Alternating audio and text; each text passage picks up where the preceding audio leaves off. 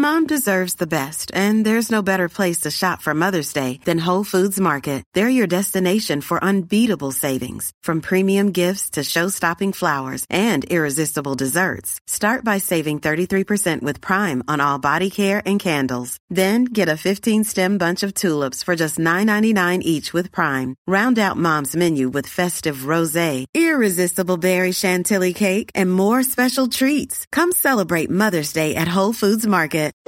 Since 2013, Bombas has donated over 100 million socks, underwear, and t-shirts to those facing homelessness.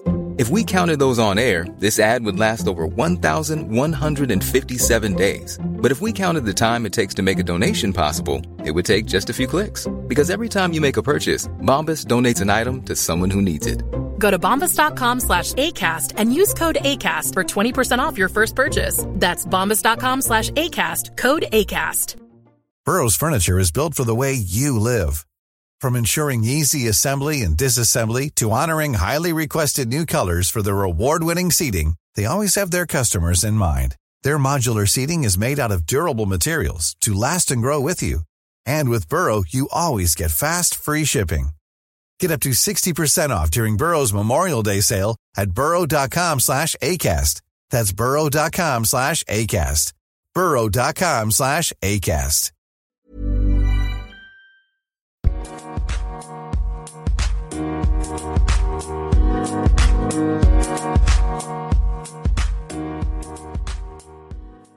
Bonjour, merci d'avoir lancé cet épisode. Cette semaine, je reçois Jean-Michel Martel que j'ai réussi à convaincre de participer à mon podcast. Donc je suis très content de partager notre discussion. Alors, on a enregistré l'épisode fin juillet, donc ça fait un petit moment, mais si t'écoutes depuis le Québec, il joue une heure de spectacle mardi prochain, le 17 octobre, au Lion d'Or à Montréal. Vas-y, rends-moi jaloux et envoie-moi une photo de tes places, ça me fera très plaisir de me dire que tu as acheté les places après avoir écouté l'épisode. Mais avant de te laisser écouter l'épisode, je vais te parler de quelque chose j'ai lancé une campagne de financement participatif afin de me permettre d'améliorer la qualité audio de mes podcasts. Dans l'épisode que tu vas écouter aujourd'hui et dans les deux précédents, il y a une humoriste québécoise qui s'appelle Radicalis qui m'avait prêté son matériel et la différence était folle au niveau de la qualité sonore. Aujourd'hui, je suis de retour en Belgique et j'ai plus ce matériel.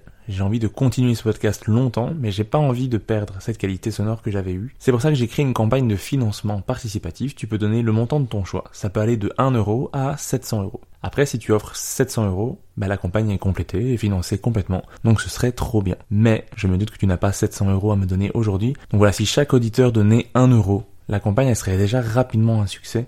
Donc voilà, si tu veux encourager le podcast et t'assurer d'un bon confort d'écoute pour les autres épisodes, bah tu sais quoi faire. Le lien est en description de l'épisode. Tu peux aussi t'abonner au podcast et lui mettre 5 étoiles sur ta plateforme d'écoute, partager l'épisode ou faire découvrir le podcast autour de toi. Et garde la date du 10 décembre libre car j'y enregistrerai un podcast live au Petit Kings à Saint-Gilles face au public, ça va être super chouette, donc garde la date libre si tu es en Belgique. Voilà, bon épisode.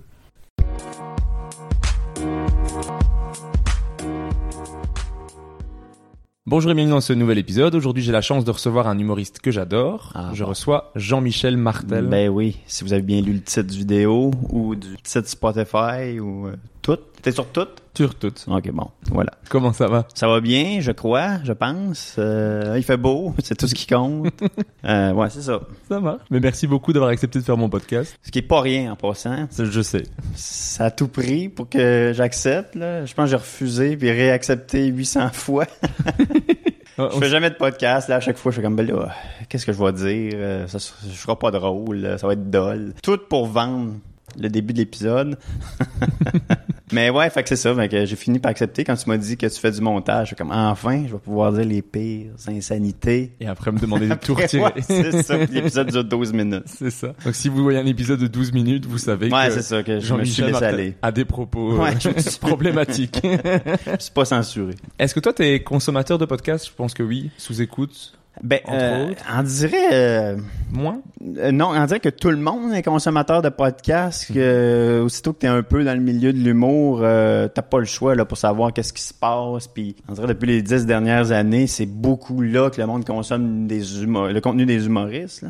Oui, donc oui, j'en consomme beaucoup. J'en fais très peu, mais j'en, j'en écoute beaucoup. Là. Dans ceux que tu consommes principalement? En fait, c'est vrai j'écoute beaucoup plus les extraits qui se mettent sur YouTube ou Facebook. je fais comme des 7 minutes, pour moi, c'est la, la dose parfaite parce que euh, c'est rare que en voiture, on dirait qu'en en voiture, ça me déprime écouter un podcast. Ok.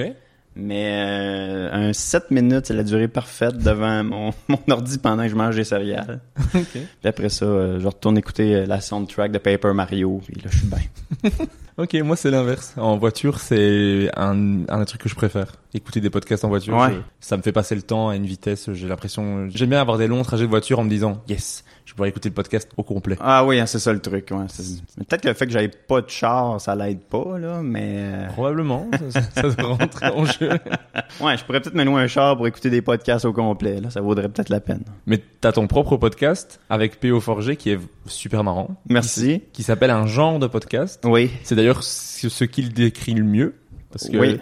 est-ce que c'est vraiment un podcast que Est-ce que tu peux nous en parler un peu de ce projet-là et de comment c'est né? Ouais, ben c'est... C'est dur à décrire, je trouve, comme. euh, Ah, comme- bah, ben, je vais le prendre comme un compliment. Oui. C'est exactement ça. C'est on essaie de trouver, euh, de se démarquer, mais c'est né de, de puis de c'est PO surtout qui voulait un podcast, puis qu'à un moment donné il m'en avait parlé. J'ai comme, je sais pas, moi, euh, on peut peut-être l'essayer. Au début, euh, ça comme ça, ça devait s'appeler euh, gros gens comme devant, mais on sait pas pourquoi. C'est cette expression-là. Moi, j'en suis jamais revenu. là. Qu'est-ce que ça veut dire euh, C'est une expression juste québécoise ou? Oui. Ouais. Hein? ben moi-même, je sais pas ce que ça veut dire. Ah d'accord. Moi, je pensais que j'allais apprendre une expression, mais même. euh, Non, même pas. Je sais pas ce que ça veut dire. puis on a, on a filmé trois épisodes pilotes, puis à chaque fois on fait quand même, il me semble c'est pas ça, puis c'est dol. À un moment donné, je suis comme, ah, ça c'était pas si pire. Là, je l'ai pris, puis là, j'ai fait du montage. Je fais comme, on a rapiécé une heure et demie en 25 minutes. Je suis comme, là, je pense que c'est pas pire. Fait que c'est vraiment, au début, c'était pas prévu, qu'il y ait des coupures. C'est comme un, podcast avec des jump cuts. Mais sinon, c'est trop plate. C'est, c'est pas écoutable s'il y a pas de jump cut. C'est juste deux gars évachés à terre qui parlent.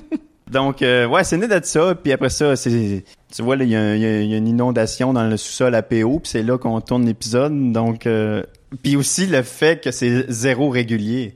Tu sais, euh, des fois, ça prend une, semaine avant qu'on tourne l'autre épisode, des fois deux mois. Mais tout est accusé, puis tout s'excuse avec le titre du podcast. Comme, ben, c'est un genre de podcast. C'est pas, pas clair, mais... Mais on dirait un peu, pour moi, deux humoristes qui réfléchissent à, à des blagues, mais qui se laissent aller sur un sujet. Ouais. Ça part dans tous les sens. Puis il y a la pression de moins de si c'est pas bon, on l'enlève au montage. Il y a ça. ça. aussi. Fait que ouais, on se lance plein de pistes, puis à donné, ça donne de quoi de bon. Donc, si on veut t'avoir dans un podcast, il faut avoir du montage. Ouais, c'est ça.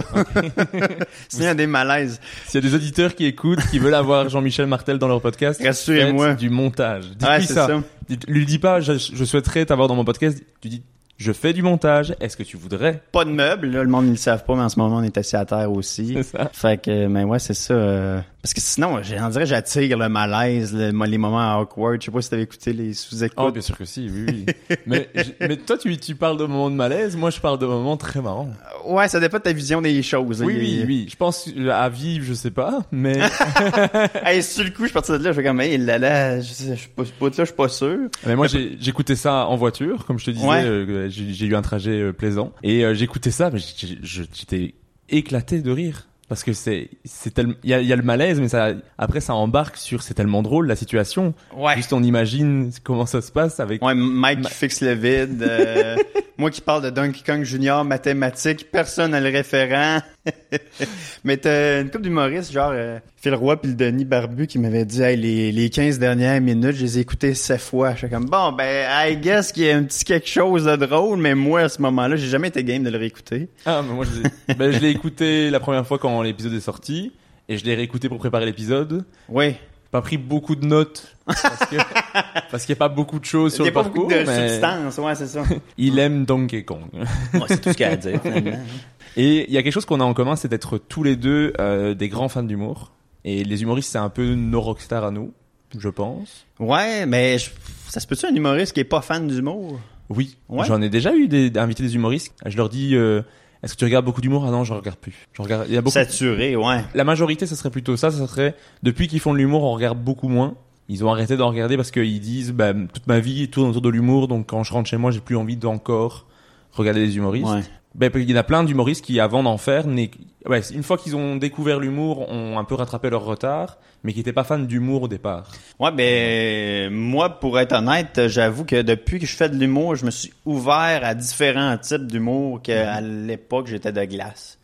Le stand-up classique, ça me rejoignait pas vraiment, Mhm. mais depuis que j'en fais, depuis que j'ai connu des amis qui font évidemment pas juste de l'absurde, j'ai comme ah ouais, c'est bon pour vrai là, sans même avant nécessairement que, que j'ai été porté à en, en écouter. Donc euh, au contraire, je pense que je suis devenu plus euh, intéressé par le stand-up depuis que j'en fais. Mais j'avoue que des fois que je fais comme une overdose ou comme là, là les hosties jokes à m'amener, revenez-en là, mais ça dépend comment je file, ouais. Mais ce qui est super chouette, c'est que toi, tu as rencontré toutes tes idoles, je pense. À part le part? créateur de Mario, mais ça, Ah. euh, ouais, c'est ça. C'est pas tant un humoriste, quoi, que probablement le plus punché de la gang quand même. là, mais T'as participé au gala Juste pour rire de Denis de Relais, tu, enfin, sur plusieurs galas de Ouais. Denis de Relais. T'as participé à des, des galas avec Jean-Thomas Jobin. oui. T'as rencontré une de tes idoles, jeudi dernier. Oui, Euh, ben, c'est la deuxième fois que je le rencontre c'est la François deuxième fois, ouais, François. Ouais, ouais, je l'avais rencontré au ZooFest il y a peut-être euh, 3-4 ans. Euh, il donnait une entrevue pour... euh, Répète pas ça, c'est un autre podcast. Mhm. Bref, je l'avais, j'y avais un peu parlé là. Donc oui, je pense que j'ai la checklist est complète euh, pour ce qui est des idoles en humour. ouais. Et est-ce que tu, tu penses qu'il faut rencontrer ses idoles? On dit souvent, faut pas les rencontrer. Don't meet your heroes. Il y a Ouais. ça un peu. Euh... Ben pour pour ma part, oui, j'ai j'ai vraiment eu que du bon à leur dire. Souvent, ils sont plus sympathiques que que, que j'osais espérer. Fait que euh, non, j'ai pas eu de problème. euh. Mais oui, je comprends ce que tu dis. Oui, ça, c'est ça c'est aurait quelque chose qu'on entend ouais. souvent. Mais euh, moi, pour le moment, tout- tous les humoristes que j'ai rencontrés, j'étais trop content de les rencontrer. J'ai pas eu de déception pour jusque-là. Non. Dans le podcast, tous les humoristes que j'ai invités, parce que c'est que des humoristes que j'adore à chaque fois, j'ai jamais été déçu. euh, j'ai- au contraire. Mais oui, mais en même temps, ça serait fou. Ça serait fou. que ils acceptent de venir et puis ils veulent pas te parler. oui. Ça, ça serait malade. Ça, c'est un épisode que je vais écouter. Au complet. pas juste un extrait. je vais durer les trois heures que ça dure. Mais tu avais écouté mon épisode avec Jean-Thomas Jobin, Oui. parce que c'est Jean-Thomas Jobin. qui Parce a que fait- je, je veux tout écouter son contenu. Être un vrai, ça va finir comme John Lennon. Oui, je pense. son, hein. son, son fan numéro un qui, euh, que- pas faire de menace de mort, là, mais ça va Voilà. finir comme John Lennon. Voilà, Jean-Thomas, si tu nous écoutes, euh, je porterai un petit gilet pare-balles. Ouais, c'est ça. Quelque chose de même. En Une cote dessous. de maille, là. Une cote de maille. Truc très En permanence. En permanence. Ouais. Très facile pour, euh, pour les shows. Ah, j'adorerais ça de le voir avec un, un côte de maille au prochain show qu'on le voit. Ça- Mais ça vaut peut-être la peine. Et le, mais bizarrement, je pense que s'il arrivait avec, un- avec une côte de maille, c'est un des seuls humoristes où les Ouais, gens, c'est pas les gens grave. feraient, Bon, oui. Ben oui, ben oui, c'est le prochain show, c'est Jean-Thomas. Jobin. ouais, Pourquoi c'est ça. pas? Ah oui, il y a où le problème? Niveau euh, actualité, le 17 octobre prochain, au Lion d'Or à Montréal, Oui. tu vas présenter des affaires. Oui, Comme c'est le show. le titre du spectacle.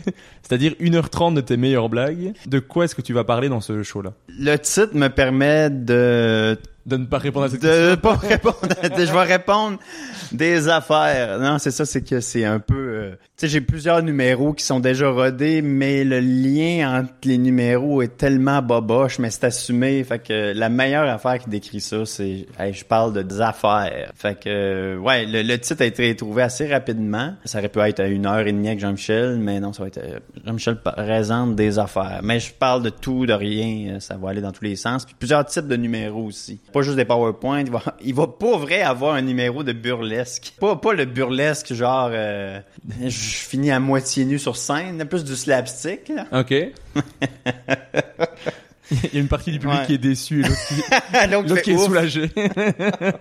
Ouais, parce que j'étais allé au Comic Con voir un show, le burlesque geek. Puis moi, je pensais que c'était du slapstick. Finalement, ça finissait avec un striptease de Roger Rabbit. Je fais, ouais, ok, c'était pas ça l'idée que j'avais en tête du burlesque. Mais ouais, il va y avoir un petit peu de stand-up, des liners, des props, euh, un petit du stand-up classique. Il va y avoir à peu près tout, là. Mais est-ce que c'est dans l'idée de fixer un spectacle, d'après Oh. de tourner avec ou Ouais, c'est dans l'idée de, c'est un premier jet de ce que pourrait être éventuellement un one-man show avant une tournée, là. Ouais. Ok. Il reste la mise en scène qui est très boboche en ce moment. J'ai pas de metteur en scène, mais euh, c'est ça donne un certain charme. Si vous voulez voir la partie euh, pré, euh, la partie lousse là, c'est meilleure. J'essaie d'expliquer le mot boboche pour euh, le public européen. Oui, s'il vous plaît. Pas fini. Pas fini. Ouais, mettons. Ouais, bon. ça veut dire moyen. C'est boboche. C'est boboche, là. Ouais. Désolé, j'ai oublié. Non, il n'y a pas de souci, il y a vraiment pas de problème. C'est juste moi qui, me- qui des fois me fait la réflexion parce que j'ai sorti des épisodes avec des humoristes québécois et j'ai eu des retours qu'on m'a dit ah j'ai pas compris. Et il fait ah et ça me Ouais. j'oublie euh, Ah oui, mais... à force de de- d'être au Québec depuis longtemps. Enfin moi j'écoute des humoristes québécois depuis tellement longtemps que je remarque plus spécialement. euh, Il y a des affaires, euh, comme quand je suis allé jouer en Europe, des numéros, des phrases que jamais je me serais douté que c'était des québécismes, là, des mots qu'on dit juste au Québec. Puis que quand on me disait ça, c'est comme, tu... ouais, ça on comprend pas. Je fais comme, ben, ouais, c'est pas compliqué. J'avais gardé ça simple. J'avais cette phrase-là, Ah, le monde si. fait comme, ah, mais on sait pas, on dit pas ça. Ah on va pas le dire mais on comprend. Ouais, c'est peut-être Mais ça. c'est- je pense après c'est encore une fois ça dépend c'était qui le public. Enfin c'est souvent avec les Français. Souvent ils comprennent ce qu'on dit mais ça les perturbe beaucoup qu'on ne dise pas de la bonne façon. Ouais, fait Que-. L'exemple que je donne toujours, c'est que nous en Belgique, ce qu'on dit tout le temps, c'est tu sais faire quelque chose pour dire est-ce que tu peux le faire? Donc, par exemple, je veux dire tu, Mm. sais, tu sais me passer le verre? Tous les Québécois, quand je dis tu sais me passer le verre, me passent le verre parce qu'ils ont Ouais. très bien compris ce que je voulais dire. On dit pas ça, mais on comprend, ouais. C'est ça. Les Français s'arrêtent et font pardon. Ouais. Tu peux me passer le verre. Il fait ah maintenant voilà, je comprends. voilà. Mais ils- en soi, je pense qu'ils avaient compris. C'est juste que ça les perturbe plus que nous. Je pense qu'on est plus loose sur la langue euh, entre Belges et Québécois. Moi, j'ai adoré quand j'étais allé en France. euh, la première chose que je fais quasiment, c'est je vois une espèce de stand de crème glacée ou de, de, de Crème sorbet. là, ouais. Crème gla- glacée. Ouais, ok, parfait. Nous on dirait de glace. Ouais, voilà. Et là, je demande, je, je prendrais un sorbet à la mangue. Et là, la personne de me reprendre. On dit à la mangue. Oui, oui, à la mangue. C'est ça, j'ai j'ai adoré ça. Me faire reprendre dès mon premier mot. qui était bien Ouais. prononcé. Ouais, c'est ça. Mais oui, ça c'est pour le coup, je pense que c'est un truc qui rapproche belge et québécois, c'est que euh, on se fait corriger. Exactement. Moi, je me fais corriger sur mon français au Québec par des Français. Enfin. Il était Nous, c'est surtout avec le chiffre 8. Ouais, tu vois. Déjà là, je bug. Redis-le. 8. C'est quel chiffre ça c'est? C'est ça, ouais. On dira 6 plus 2 à la base, à la- à l'avenir. À l'avenir. tu peux me passer 6 plus 2 pains, s'il te plaît. vous plaît. Hey, quand est-ce que tu as besoin de 8 pains? Ah, Un gros club sandwich, c'est parce que peut-être. je travaille dans une boulangerie. Ah, c'est ouais, c'est vrai, hein, tu travailles là-dedans, ouais, ça. j'avoue. Du coup, c'est une phrase que j'utilise. Ah ouais, ça ou au Subway. c'est ça. Ouais, ok. Ah, au Subway, c'est une bonne envie de pain déjà. Ouais. Je suis déjà allé dans un Subway qui avait plus de pain. Ils t'ont servi juste les ingrédients Ouais, t'avais, ensemble. t'avais juste le droit de la salade. J'étais un peu déçu, là. Est-ce que vous voulez de la sauce avec? Ça va. Je peux avoir le trio Je vais avec, apprendre griller au four. avec le supplément cheddar. Ouais, c'est ça. Et là, c'est là qu'on voit que je passe trop de temps dans le Subway. Ah ouais, t'étais un fan de Subway. hein? Ouais, j'en ai mangé beaucoup. Toi, tu es toujours dans du choton J'ai travaillé, ben oui, oui, on en avait parlé dans le podcast, mais j'ai travaillé au Subway Tu travailles au aussi. Subway? Deux ans? Ouais, ouais, ça ressemble à ça, je pense, deux ans. Euh, une expérience qui, qui, qui, euh, ouais, j'y retournerai pas. Tu ne veux pas arrêter l'humour pour retourner au Subway? Ouais, pas tout de suite. Pas tout de suite. Plus tard, plus tard. Rien, Déjà des révélations choc dans le podcast Ouais. directement. Ça, des covers de journaux. Mais dans le podcast, tu le sais, j'aime remonter le temps avec mon invité. Donc toi, tu es né le 15 octobre, mais malgré... Non, novembre. Oh, j'ai mal noté, mon dieu. Le pire, c'est que... J'espère que toutes tes questions pourraient pas avec mon signe astrologique, parce que... Bah, en fait, c'était la prochaine demi-heure. ouais, c'est ça. on va bon, avancer. ça va être plus bref. Le pire, c'est que j'ai, vu 15 novembre parce que je me suis dit, ah, c'est le même mois que mon frère. Et en fait, j'ai, dans ma tête, j'ai fait un lien avec... Tu t'as dit, ça se peut pas qu'il soit né le même mois que mon frère. C'est impossible. Il y a une erreur dans son, sa bio. Sais pas pourquoi. C'est- mon cerveau a fait, hey. Ah, il mais peut non. pas avoir deux personnes nées le même mois, C'est je pense pas. Ça n'arrive jamais. C'est rare, en tout cas. Mais par contre, euh, donc le 15 novembre, par contre, j'ai pas trouvé l'année. Mais selon mes calculs, je dirais 92. 91. Ah. Quand tu as fait La France a un incroyable talent, ils ont indiqué 30 ans. On était en 2022. C'est pour ça. Ah, ça se peut. Ok, c'est pas impossible. Ouais, Je ouais, doute sur mon C'est âge. en octobre 2022, donc oui, ça se peut. C'est ça. Voilà. Maintenant, on a élucidé ce mystère autour de ton âge 31 ans. et de euh, ta date de naissance. On est bon. Mais donc, tu as grandi à Lévis. Oui. Et j'aimerais savoir, moi, c'est est-ce que tu étais déjà quelqu'un de drôle enfant? Ben là, je sais pas à quel point euh, si je, re- je, re- je revoyais des vidéos de moi, si je serais tordu tant que ça. Mais je me souviens que les exposés oraux, pour moi, c'était quand même un prétexte pour euh, faire des jokes. Fait que dans mon album des finissants du secondaire, je suis le clown. Ok. Si ça, ça vaut pas quelque chose. Mais je pense qu'il y a même quelqu'un dans ton école qui t'avait demandé de, est-ce que tu peux rajouter des blagues dans ma, pré- dans ma présentation? Ouais, ouais, oui, ça arrive, ça, des fois. Ouais, ouais, non, j'avoue que, ouais, j'aimais beaucoup ça. euh, ouais, je pense que oui. Mais j'avais toujours en, en tête d'être humoriste quand j'étais jeune, mais euh, j'ai commencé par mon plan B. Après ça, j'étais allé, j'ai fait un gros détour, puis après ça, je suis revenu humoriste. Mais est-ce que ton entourage, tes parents et ta sœur sont des gens drôles? Oui, mais toutes de manière différente. Tout a un sens de l'humour différent. Père, c'est plus les jeux de mots. Ma mère, ça va être plus genre d'imiter... euh, là, ça a pas l'air drôle, là, mais genre... euh, d'imiter la, la femme chaude. Là, je sais que ça fait classique, mais pour vrai, elle est très punchée, très drôle. Puis ce qui est malade, à chaque fois, c'est mon père de glace à côté qui fixe le vide. ça, c'est malade, là, qui est comme trop... euh, Il y en a trop vu, là. Un bon duo, un bon duo humoristique avec ça, le, le- le straight man. Le et- straight man qui dit rien, puis l'autre qui, qui essaie de faire le clown. Mais euh, donc oui, les, les, je te dirais que dans la famille, l'humour est quand même assez euh, présent. Ouais. Et est-ce que vous regardiez beaucoup des humoristes à la télévision? Vous alliez voir des spectacles et tout ça ou? Euh, oui, on en écoutait beaucoup. Il y a personne qui haïssait euh, les humoristes nécessairement. On, écoutait ça. C'était quand même, ouais, ça, ça prenait de la place. Est-ce que tu te rappelles du premier spectacle d'humoriste que tu as vu? En personne, ça? Un, les deux. Je suis pas certain que c'est le premier, mais il y a peut-être André Sauvé. Ok. Ouais, que j'ai vu. Euh, ensuite, euh, Jean-Thomas Jobin, mais là... Non, Jean-Thomas Jobin, il devait être avant, évidemment. J'ai vu le premier spectacle Jean-Thomas Jobin, ça, ça devait être en 2004, 2003, dans ce coin-là. là. Ouais. Ah, je sais que t'étais en secondaire 2, apparemment. Ok, t'en sais plus que moi. En tout cas, tu as dit dans une interview qu'en secondaire 2, tu avais vu Jean-Thomas Jobin en spectacle. ça se peut, oui, ça ressemble à ça. Mais que tu l'avais découvert en cinquième primaire. Ouais, en 2000. Selon mes informations. Ouais, mais je l'ai connu à peu près 2000-2001, là, ouais, quand c'était nouveau, euh, tout ça, euh, justement, il sortait de l'école avec les Denis, euh, je les ai suivis dès le départ, j'ai embarqué euh, les, autant les Denis Jean-Thomas, là, fait que ouais, euh, il y a toutes les émissions euh, obscures, là, genre Les pourris de talent, Musique Plus, c'est une, une affaire qu'animait les Denis, euh, bon, les numéros de gala, tout ça, ouais, ouais, c'est à peu près dans ce coin-là. euh. fait que ouais, secondaire 2, j'y crois, ça se tient. Ça se tient. Qu'est-ce qui a fait que c'était surtout les Denis Drolet et Jean-Thomas Jobin qui t'ont vraiment plu? Qu'est-ce qu'ils ont en particulier qui ont, qui ont fait que ça t'a accroché? Euh, c'est surtout que c'était pas moi je jamais vu. C'est une manière de faire rire que en direct qui existait pas tant. Il y avait Ding et Dong qui était un genre de duo absurde.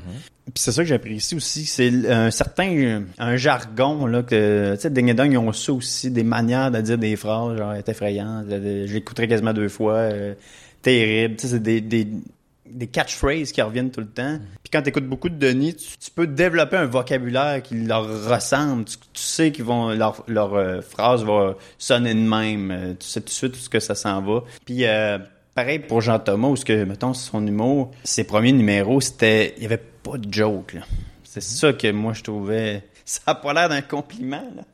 Mais c'est ça que je trouvais euh, incroyable dans le fond, c'est que tu es capable de faire rire en inventant quasiment pas un, pas un style, oui, en inventant pas un genre d'humour, mais en inventant un style, ouais. Vraiment, ouais. Ouais. Ben moi, c'est ça qui, qui a fait que Jean-Thomas Jobin, j'ai accroché directement. Moi, c'est avec le, le sketch du restaurant, qui est son, Ouais. Son plus connu, euh, je pense. Mais quand j'ai vu ça la première fois, je, mon cerveau a, a éclaté de, je sais même pas si j'ai ri, mais j'ai adoré. Ouais. La première écoute, je crois que j'ai bugué simplement de, qu'est-ce qui se passe?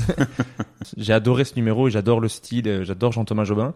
Et j'ai essayé à certaines personnes de le faire découvrir, mais c'est quelque C'est chose. miss, hein, ouais, C'est ça, c'est c'est vraiment ça. C'est Ouais. soit tu adores, soit tu ne comprends pas pourquoi on te montre cette vidéo. Ouais, puis quand tu parles à quelqu'un qui comprend, il- tout de suite, tu sais, t'as des, des atomes crochés avec cette personne-là, Mhm. parce que tu fais comme, ah, bon, enfin, quelqu'un qui a les mêmes euh, référents, puis qui, qui, la même, même coche dans le cerveau. Moi, le, restaurant où quand il explique le barbecue, Oui, j'a- j'adore. un barbecue.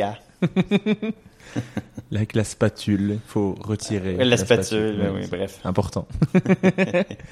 après, je sais que quand tu as 14 ans, tu vas voir les Denis Drolet en show. Et après leur spectacle, tu leur dis que tu veux devenir humoriste. Ah oui, ça se peut, je l'avais dit ça, ouais. je sais vraiment plus où j'ai dit ça, mais bravo, euh, c'est c'est fou. Ouais, je me souviens, j'avais vu leur deuxième show, qui est quand même un show très obscur euh, parce que euh, ils l'ont pas capté. Donc, il n'existe aucune captation télé de ça. Ça s'appelle les Droletteries. Euh, J'étais allé les voir avec ma sœur à la salle Albert Rousseau à Québec. J'étais allé les, les rencontrer après pour prendre une photo. Fait que j'ai cette archive-là, là, une Ah, photo de moi avec eux. Tu l'as mis sur ton Facebook. Ah oui, hein? Bon, tu vois. Une belle photo de toi adolescent. On se ouais. sent pas très content. stalké. Oui, c'est ça, ouais, ouais. Désolé. fait que non c'est correct tu fais trop bien dans ton travail euh, ouais puis peut-être je leur ai dit ça euh, effectivement euh, mais euh, ça a pris du temps avant que je l'assume là. Comme moi ouais je, je veux être humoriste pas vrai puis je vais m'essayer puis toujours la ça, ça peut pas être fait pour moi c'est comme trop trop inatteignable là, ce, ce métier là Tu voyais pas comment pouvoir le Ouais, ou c'est ça. C'est comme, ben, faut que tu écrives des jokes, euh, faut que tu te fasses connaître. Pour moi, c'était quand même, euh, la, la marche était haute, là, quand même, euh, atteindre ça. Puis quand, surtout quand tu te compares à, à du monde que tu admires, tu fais comme, ouais, non, jamais je peux faire de quoi comme eux, là. Donc, oui, parce que tu les vois au moment où ils sont, euh, Ouais, c'est où ça. ils sont bons. Ouais, il y a peut-être ça aussi. Ça.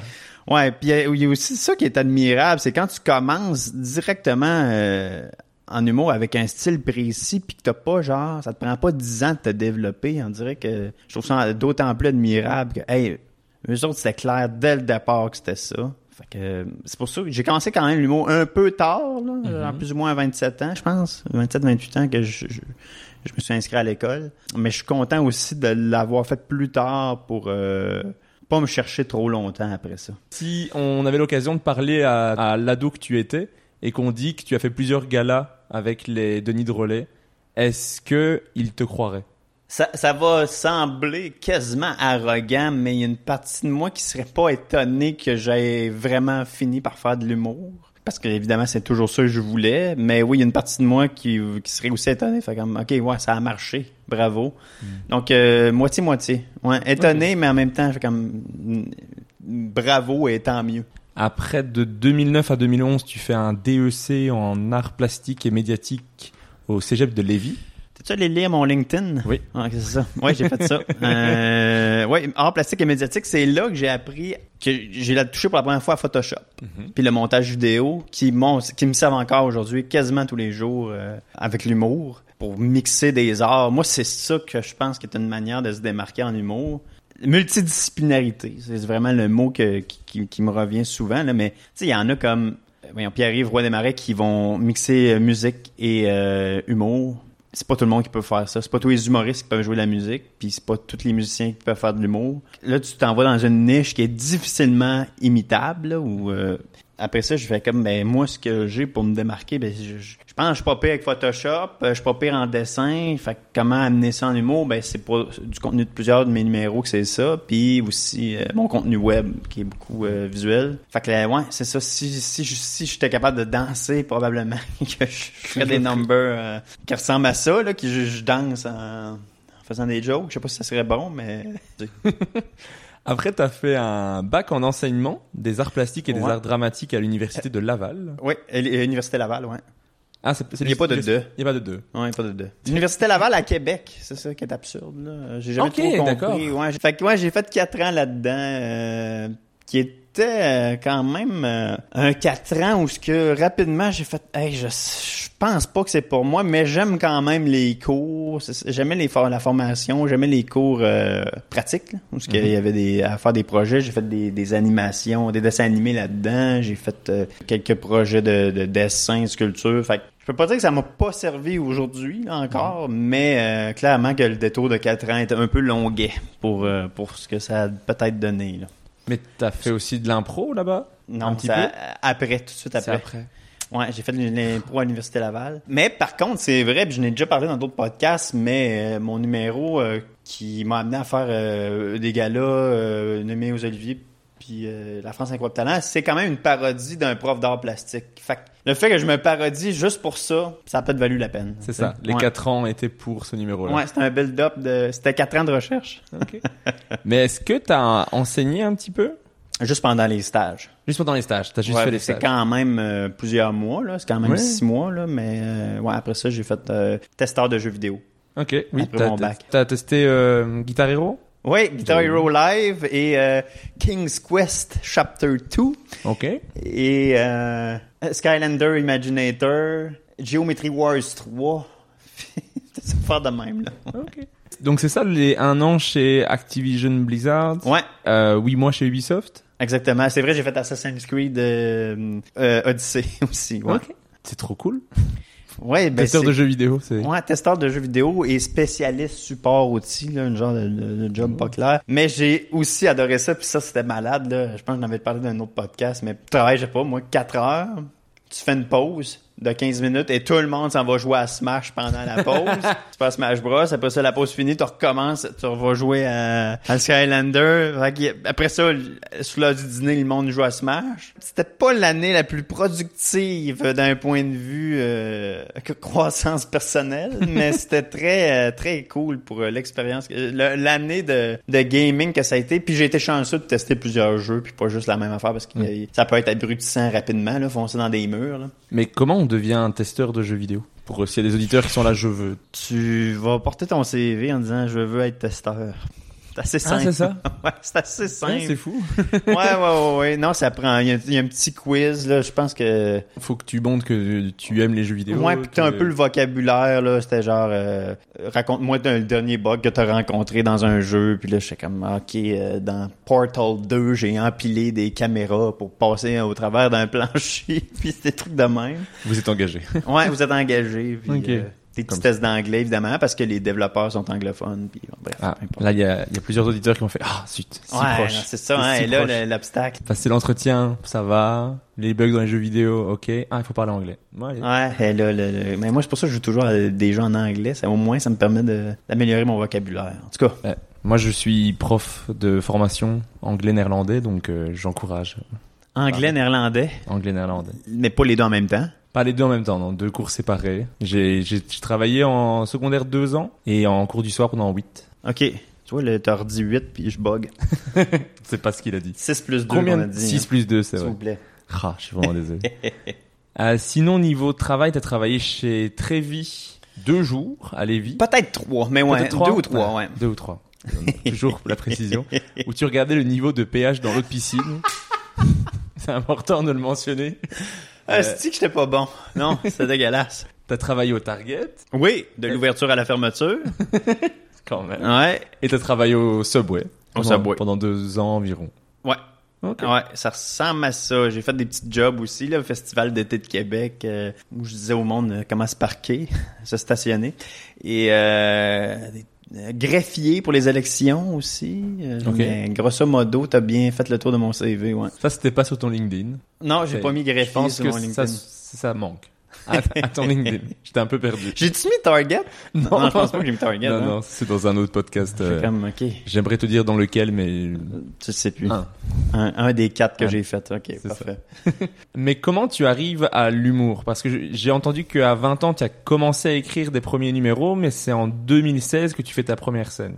Ok, le premier numéro d'humour que je me souvienne, ou c'est peut-être le deuxième, mais c'était à Lévis, une scène extérieure, l'Espéranto dans une rue euh, devant un public, évidemment. Pas beaucoup de monde, mais quand même. Et euh, mon premier numéro, c'était comme des anecdotes absurdes que je me faisais enfermer dans une trappe d'un bétonnel. Ça, c'était un magasin de peinture Ok. puis qu'on me nourrissait avec de la sauce brune. C'était vraiment pas clair. Je me souviens d'aucune joke, puis j'ai déjà essayé de retrouver le texte, j'ai pas été capable. Mais après ça, mon deuxième numéro d'humour, c'était à la source de la Martinière à Limoilou, donc pas loin de la ville de Québec. Et euh, ça, déjà là, c'était des liners. Je faisais du coq à l'âne, des jokes. Et j'avais déjà des props. Pendant deux ans environ, ça a été ça que je faisais beaucoup, des liners. Puis euh, avec l'école, j'ai, j'ai commencé à faire autre chose, là. Mais euh, ouais, Fait que, mon premier numéro d'humour que je me souviens, puis que je pourrais retrouver les textes, c'est euh, des liners. Ouais. Mais qu'est-ce qui fait que tu as sauté le pas à un moment donné de faire ta première scène?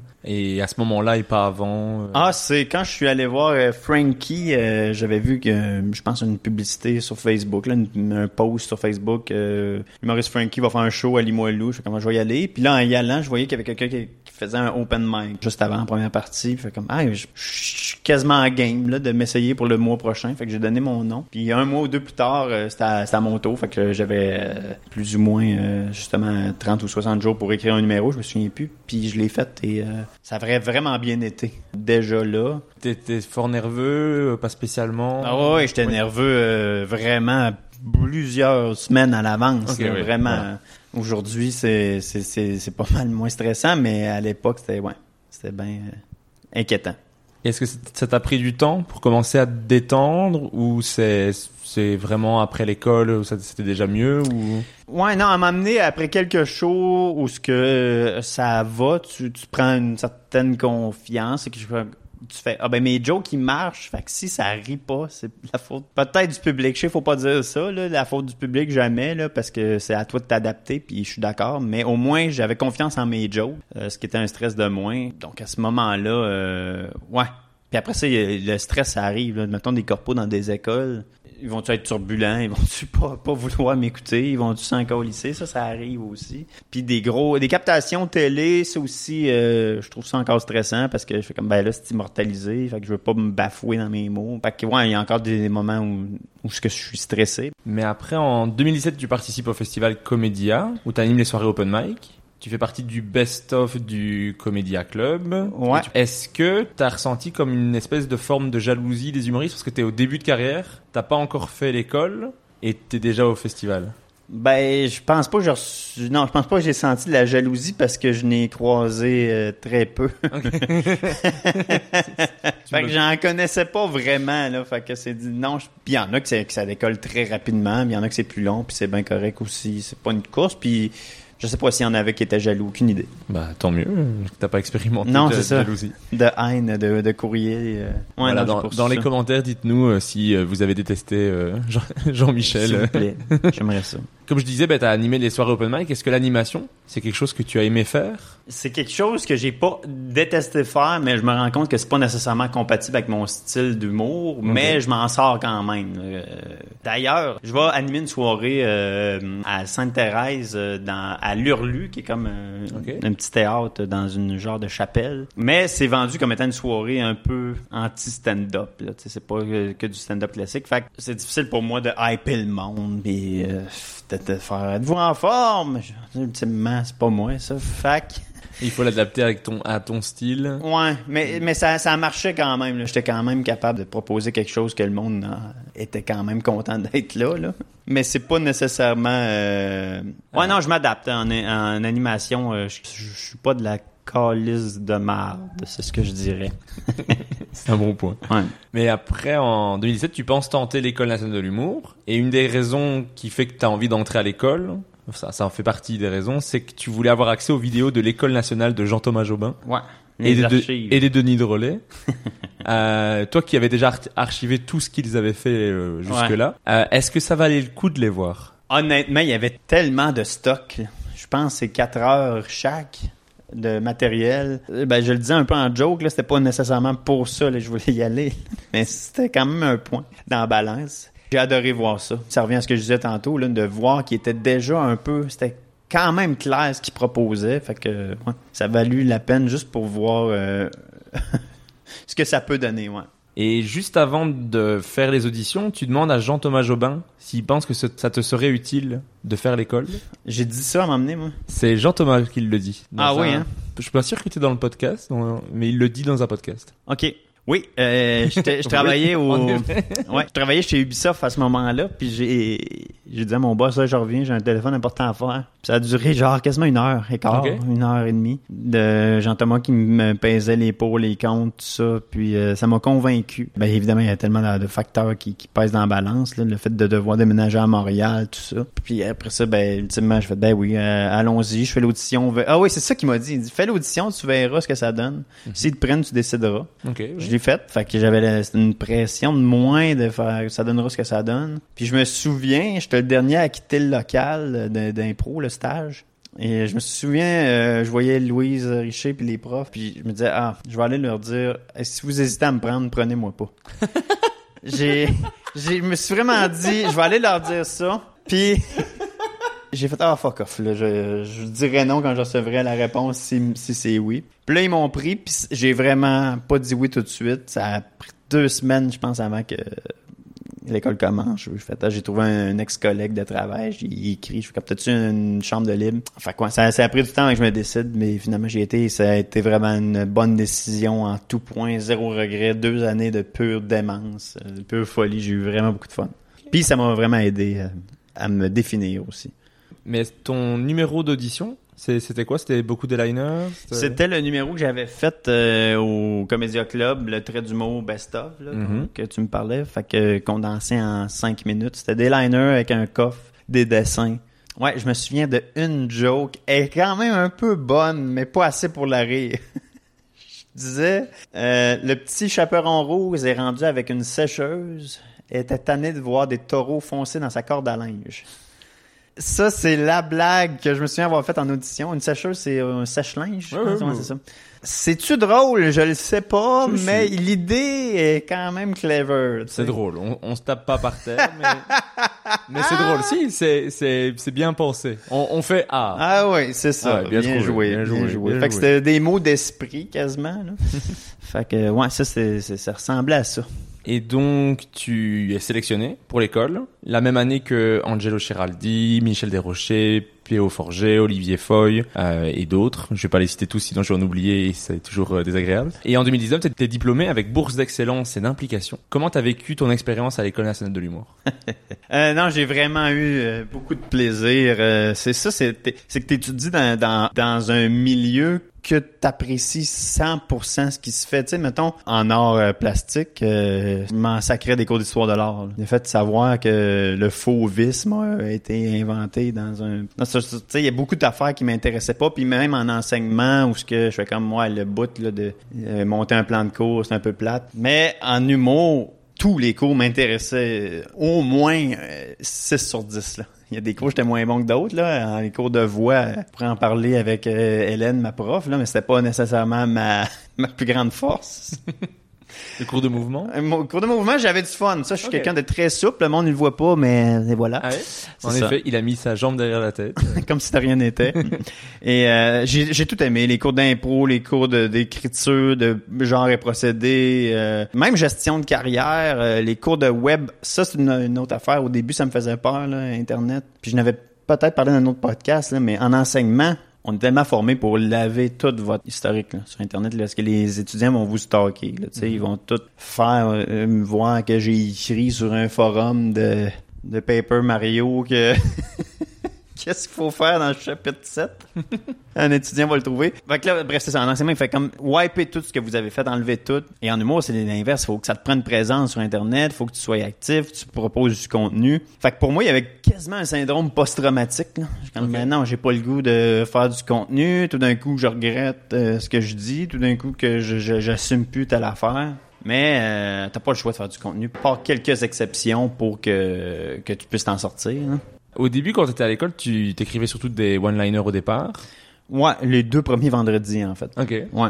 Qu'est-ce qui, qu'est-ce qui a fait que t'as, t'as dû switcher vers autre chose? Ben, ça m'en est, je me suis dit, ben, si c'est pas ici que je vais explorer ou que je vais tenter des trucs, ça va être où, tu sais? Fait que j'ai vraiment euh, commencé à compter des semi-anecdotes, euh, essayer des semi-personnages, juste pour voir ce que ça peut donner. Fait que, effectivement, après ça, j'ai plus jamais ou très peu réécrit de liner. J'en ai quelques-uns qui sont nouveaux. Mais après ça, je me suis rendu compte que c'est beaucoup plus facile puis beaucoup plus efficace.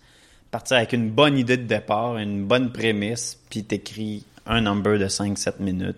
Inspiré de ça, puis ça s'écrit tout seul, alors que des liners, là, arriver avec un 5 minutes béton, là, c'est trop long. C'est trop long. C'était pas efficace pour ma part. Il y en a peut-être qui sont des génies de l'écriture de liner, mais pour moi, c'était... Non, c'est ça. Je pouvais pas me renouveler assez vite. Et, ah, Avec ta cohorte, t'es venu jouer en Belgique? Au, Oui. au Kings of Comedy Club. Oui, la- t'étais-tu là? Non. Ah, je, je ne pense pas, parce que j'ai l'impression que je me serais souvenu. Parce que je pense que t'as un style d'humour dont on se souvient. Ouais, ben, merci, assez- merci. mais- Oui. C'est, marquant. Donc, je pense pas avoir vu cette, cette session-là, mais je suis venu à plusieurs d'entre elles, donc c'est, possible. Ok, vais pe- pas- peut-être. Je vais pas peut-être. l'exclure complètement. Mais t'es donc, t'es donc venu une semaine en Belgique faire les shows. Comment ça s'est passé? Pour toi en Belgique? La première fois que tu viens en Europe jouer?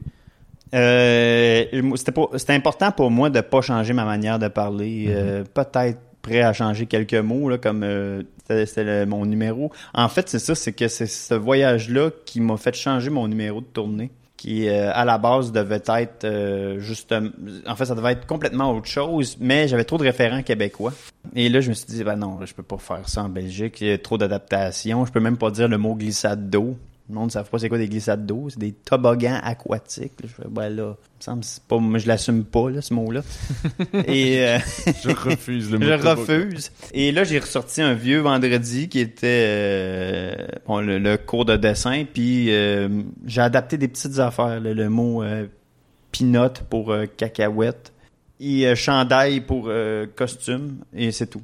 Puis le, le numéro, il marchait vraiment fort, puis je, je, je pensais pas qu'elle allait marcher fort. Fait que je fais, ah ben j'ai peut-être de quoi là, et euh, c'est c'est devenu mon numéro de tournée après. Et Ouais. qui est devenu ton numéro, un numéro de gala, un numéro dans la France, un incroyable C'est ça, talent. ouais. Donc, euh, merci la Belgique. Merci la Belgique, merci les Kings of Comedy, c'est ça. Et dans, dans les comédie clubs, comme tu as beaucoup de numéros sous forme d'un exposé oral, tu dois venir avec ton matériel, t'emportes ton projecteur, ton écran avec toi dans le métro. Je sais pas comment tu Un fais. vrai calvaire. ouais. Oui, parce que moi, je, des fois, je prends un trépied et je trouve que c'est trop. Ouais, mais je rappelle que j'ai pas de voiture. C'est ça. C'est pour ça que j'écoute pas de podcast. Tout est lié. Tout est lié. Ouais. Euh, mais est-ce que, est-ce que tu aimes fréquenter les soirées d'humour? Parce qu'en remontant ton historique Facebook, j'ai vu très peu de publications par rapport à des soirées d'humour, à tes participations, ce genre de choses. Donc je n'en ai pas vu tant que ça. Donc, Je Euh, sais pas si tu en faisais beaucoup et que c'est juste que tu le partageais moins. Ouais, ou- c'est plus ça. C'est que, on dirait que montrer des photos de moi sur scène, euh, je sais pas à quel point c'est pertinent nécessairement. Fait à part les, les, les gros événements où ce que je suis comme, ben, je suis quand même fier d'avoir ça sur mon CV. Faut que je brague. non, mais c'est vrai que je, je, je publie pas nécessairement toutes le- mes, euh, mes shows. Là. Non, c'était c'était assez obscur. Ok. C'était quoi donc ta question de base? C'est est-ce que tu aimes ça, les soirées d'humour? Te- ça. non, non, j'a- j'a- j'adore ça, je- évidemment, oui. Mais venir tester des nouvelles choses, c'est quelque... est-ce que c'est quelque chose qui te qui te stresse, est-ce que c'est quelque chose que tu aimes? Ah oui, une V1, Une c'est V1. toujours stressant, bien ouais. sûr. Mais quand t'as un nouveau numéro qui marche, il n'y a pas de meilleur feeling. là. C'est Ok, comme, c'est ça. Enfin, j'ai de quoi... Je vais pouvoir surfer là-dessus pour les prochaines semaines, les prochains mois. euh, euh, je vais leur travailler. Quand tu pars avec une V1, que tu sens qu'il y a du potentiel, il n'y a pas meilleur feeling, je crois. Ouais, je suis tout à fait d'accord. Le, mais la V1, c'est le, c'est tellement stressant. Moi, Ouais, je, non, ça n'a pas de sens. je déteste ça et j'adore ça euh, une fois que ça marche. Mais la- le, le sentiment avant la V1 de, tu, tu vois ceux qui passent avant toi et tu fais, je vais pas faire ça. Je, Ouais. je vais pas le faire ce soir. Ça va pas, ça va jamais marcher. Ça va jamais marcher. Je vais y aller avec mes jokes rodés à la place. C'est ça. Et après, tu testes, et si ça se passe bien, t'es es tellement content que ça, ça vaut le coup mille fois, mais si, après, si, ouais, quand ça se passe pas bien, tu fais, bah ouais, bah je, je l'avais dit, hein. Non, c'est votre faute. On ne s'écoute pas. Vous avez insisté.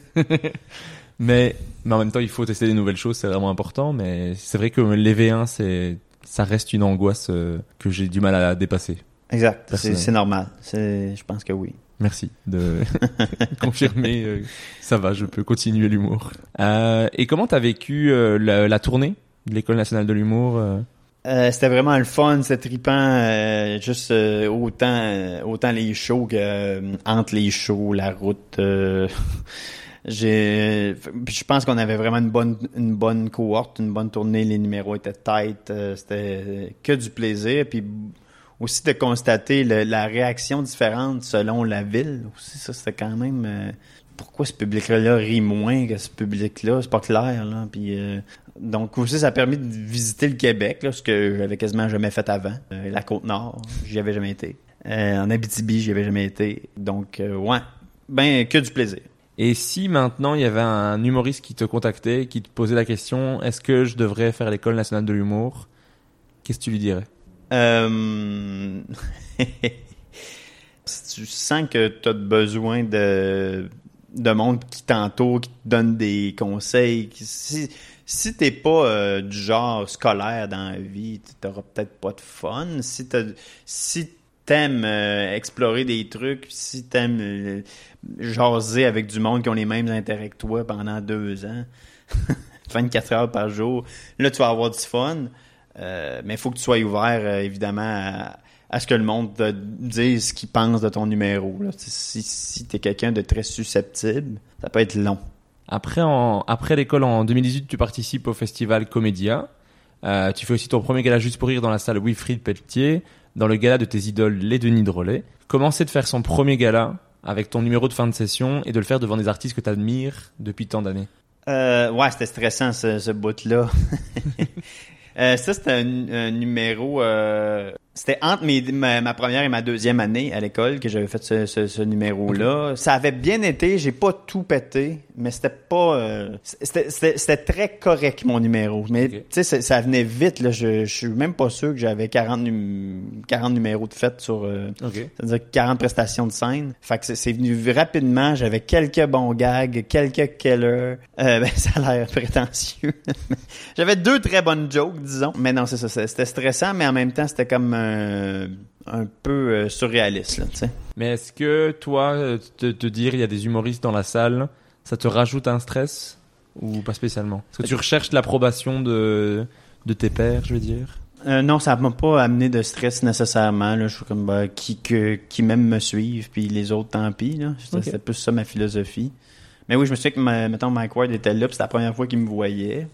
Mais non, je m'en suis pas, je me suis pas stressé plus que ça. Non. Ok. Ouais, moi j'avoue que ça rajoute un truc. Moi, Ah ouais, hein. quand je, ben, c'est parce que je, crois que j'aime trop les, j'aime trop les humoristes et donc Je veux pas décevoir. Je veux pas décevoir, ouais. Je pense que c'est ça. Ouais. Parce que je- quand j'entends, par contre, quand j'entends le rire d'un humoriste dans la salle, euh, que je reconnais son rire, je fais ah, il a ri à cette blague-là. Ouais, il y a du goût. Il a, il a du goût celui-là. Ouais, c'est ça. Mais non, mais ça, ça fait vraiment plaisir. Mais je pense pas qu'il fa... qu'il qu'il faille que je cherche l'approbation des Qu'il faillisse. qu'il faillisse, Qu'il faillisse. qu'il eusse fallu. Ouais. Euh, que je cherche l'approbation des humoristes parce qu'en plus c'est même pas souvent le meilleur public. Les Ah, c'est le humoristes. pire public. Il y a quelques humoristes euh, qui rient fort. Ah, non, non, mais tu le sais tout de suite, mettons, comme euh, pour revenir à ta question de l'école, tu le sais tout de suite que quand tu fais rire tes 12 camarades trop fort, c'est louche. Ok. C'est louche, parce que tu un insight, es-tu une joke d'humoriste, et tu faut quand même savoir bien gager ça, là. Ok. ouais. Public d'humoriste, puis un public euh, normal, il rit pas nécessairement des mêmes Des affaires. mêmes affaires. C'est vrai que le public d'humoriste, c'est celui que tu entends quand il y a une blague qui passe pas, Exact. qui a un, qui a un Ouais, les silence. pires jokes, ouais. Et là, le- t'as les humoristes qui rient en fond et tu fais ah les bâtards. Ouais. Mais oui, je comprends. Mais moi, je suis fan des pires jokes aussi. Il y a quelque chose de vraiment drôle euh, à ça. Ouais. Quand tu le vis, toi, c'est dur. Ouais, mais Quand t'entends tout- que les humoristes qui rient et que toi t'es là, ah, ça a vraiment fait un flop. Tout le monde l'a, tout le monde l'a vu. Hein. Ouais, je me Oui. demande ce qui est pire. Euh, une joke que n- personne rit, y compris les humoristes, ou une joke qui fait juste rire les humoristes. Je sais pas ce qui est pire. Je sais pas ce qu'il y a non plus. Après, dès septembre 2018, tu commences à publier des photomontages d'emballage de chips euh, Lace où tu dis euh, découvrir de nouvelles saveurs comme euh, les, les chips hot chicken et crème de menthe, croque madame et jello menthe, Première Guerre mondiale et jeux de hasard Jello vert, oui. et jello vert, pardon. Euh, inceste et pomme grenade, oui. pieux et centaure, etc., etc. Ouais, ouais, ouais. C'est quoi ton le goût ton goût préféré, celui que tu as trouvé que tu étais vraiment fier de toi? Je pense que c'est... parce que quand je fais des corpos dans des écoles, je montre euh, mes meilleurs Photoshop parce que ça marche, euh, ça marche bien euh, avec ce public-là. Lui que ça rit à chaque fois et je sais pas pourquoi, c'est débouler les marches et corn pops. Des corn pops, c'est comme des céréales. Je pense pas qu'il y a ça en Europe, là, mais c'est des, des grosses céréales croustillantes, rondes. Débouler les marches et corn pops, il rit fort. Et euh, ouais, je pense que c'est ça. Et euh, secondaire en spectacle, les salades de patates aussi, ben, pas pire. Mais la, la tienne, celle que toi tu étais vraiment fier d'avoir trouvée pour toi. Ben, je te dirais qu'après les chips, j'ai fait d'autres affaires, là, euh, d'autres photomontages, puis je te dirais que un photomontage euh, qui, qui, qui marche, que je pense que je suis le plus fier, c'est la carte cadeau de 10$ chez Remax. qui est vraiment, qui marche bien, puis Qui est une, une agence de location, De- de, une agence de- immobilière Ouais, exactement. Pour euh, S'acheter des maisons, des... expliquer la joke. à- Ouais, c'est ça. qui Ah, à un moment donné, j'ai fait, c'est Ce ça, j'ai fait une drôle. joke de Remax en, en Suisse. Mais j'avais googlé, puis il semblait en avoir un, mais je me suis peut-être trompé parce que ça a fait un néant euh, absolu comme réaction. Je comprends. Parce que tu, tu me le fais à moi qui habite ici depuis un an, j'ai la référence, mais encore je À fais. peine. C'est quoi encore Remax? Ah courtier oui. immobilier. Mais si je si je vois l'image, si je quand je vois l'image de la carte cadeau, je je vois avec le avec le logo et là je fais ah oui c'est l'agence immobilière. Ouais. Si tu me le dis en sketch, je suis pas sûr que j'ai la Ah, référence. bah, tu vois. Il faut que je fasse une petite recherche dans ma tête de c'est quoi encore Remax? Ouais, comme Ah non, ça c'est Renault Bré, ça c'est les jeux, c'est un autre. Tu vois, il y a le re au début. Ah, il y a trop de layers, là. Ouais. C'est trop de calculs qui se fait dans la tête, puis c'est sûr qu'à ce moment-là, c'est un peu moins efficace, là, mais ouais. Tu perds un peu au niveau du timing. Je pense que oui. Mais c'est comme quoi que l'humour, c'est tellement, tu sais, des détails, des culturels, là, à chaque fois, tu dois te remettre en question, chaque joke. Mais c'est ça, c'est comme par exemple, que tu disais tout à l'heure, les glissades d'eau. Je comprends ce que c'est, mais t'as un petit temps de. Ouais. Ah ok, un parc aquatique, ok. C'est ça, c'est juste ça qu'il veut, ouais. veut dire. J'avais une autre joke de Hulk. On dit, on dit Hulk. Hulk. Ouais, c'est juste ça. Je crois, je crois que ça, ouais, Hulk, c'est vrai que ça pourrait passer. Ça pourrait passer, mais encore une fois, t'as un petit temps de. Il veut dire Hulk, ouais. Ouais, mais tout, tout ça, ça m'a découragé de ça. faire mes, mon, mon nom de number, fait que j'ai fait, ah. Moi, je me rappelle, c'est Virginie Fortin qui parlait de Rocky. Et Ouais. elle dit, ben, en France, ils, ils comprenaient pas. Et nous, elle nous dit Rocky, tout le monde la suit, genre, oui, oui, euh, Rocky. C'est juste que nous, on dirait Rocky, mais on te suit, il n'y a pas de souci. Ouais, ouais. Et elle dit, ah, c'est vrai, vous, vous comprenez quand je parle. Enfin. Ça, ça, ça m'avait marqué qu'elle qu'elle dise ça. Ouais. Après, c'est, c'est toujours le bon truc en Belgique de dire, ah, vous avez mieux fait que la France, comme ça, t'es sûr d'avoir le public T'as avec le toi. public dans ta poche, dès le départ. ouais, le c'est des humoristes québécois qui vont en Belgique, faites ça. Ok, sachez-le. Sachez-le. Moi, mon, mon parfum préféré pour les chips, c'était euh, Jabba the Hutt et Jonky. Bon, ben, merci. C'est mon côté fan de Star Wars. Moi, tu mets Jabba the Hutt, je suis content. Ah ouais, hein, je pense que... Ah ouais, j'avais- j'avais- j'avoue que je l'avais oublié, celle-là. Jabba de Hot et Jonquille, ouais, ouais, merci. Je t'en prie. Mais les images sont tellement bien réalisées que des gens pensent que ce sont des vraies saveurs Ouais, et te demandent où les procurer. Ce Oui. que je ne comprends pas. Enfin, il y en a certaines, c'est des vrais aliments. Mais à partir du moment où tu envoies un qui est Première Guerre mondiale et jeu de hasard, je pense que t'as compris qu'il y avait... moment-là, tu sais, à quel point, qu'est-ce que ça goûte. J'adore, j'adore que des gens aient vraiment posé la question. J'a- J'adore ça. Ouais, puis encore aujourd'hui, à chaque fois que j'ai un photomontage qui pop ou qui explose, qui sort de ma fanbase, toujours du monde qui font « Hein, où c'est que t'as pogné ça? » Puis euh, c'est-tu vrai? C'est une joke? Puis à un moment donné, j'ai ben, une vidéo, c'est une compilation. Je pense que j'ai 65 jokes. Et malgré qu'il y a 65 photomontages, il y a encore du monde qui dit « Est-ce que c'est une blague? Alors Je sais que pas, hein? à la première limite, mais une fois qu'il y en a 65, Ouais. Après 6-7... il y a le montage avec. Ouais, je pense que c'est Je une sais pas. blague. Tu sais, ouais. En tout cas, Hiring for your small business? If you're not looking for professionals on LinkedIn, you're looking in the wrong place. That's like looking for your car keys in a fish tank. LinkedIn helps you hire professionals you can't find anywhere else, even those who aren't actively searching for a new job but might be open to the perfect role. In a given month, over 70% of LinkedIn users don't even visit other leading job sites. So start looking in the right place. With LinkedIn, you can hire professionals like a professional. Post your free job on linkedin.com/people slash people today. Burrow's furniture is built for the way you live. From ensuring easy assembly and disassembly to honoring highly requested new colors for their award-winning seating, they always have their customers in mind. Their modular seating is made out of durable materials to last and grow with you. And with Burrow, you always get fast, free shipping. Get up to 60% off during Burrow's Memorial Day sale at burrow.com slash ACAST. That's burrow.com slash ACAST. burrow.com slash ACAST.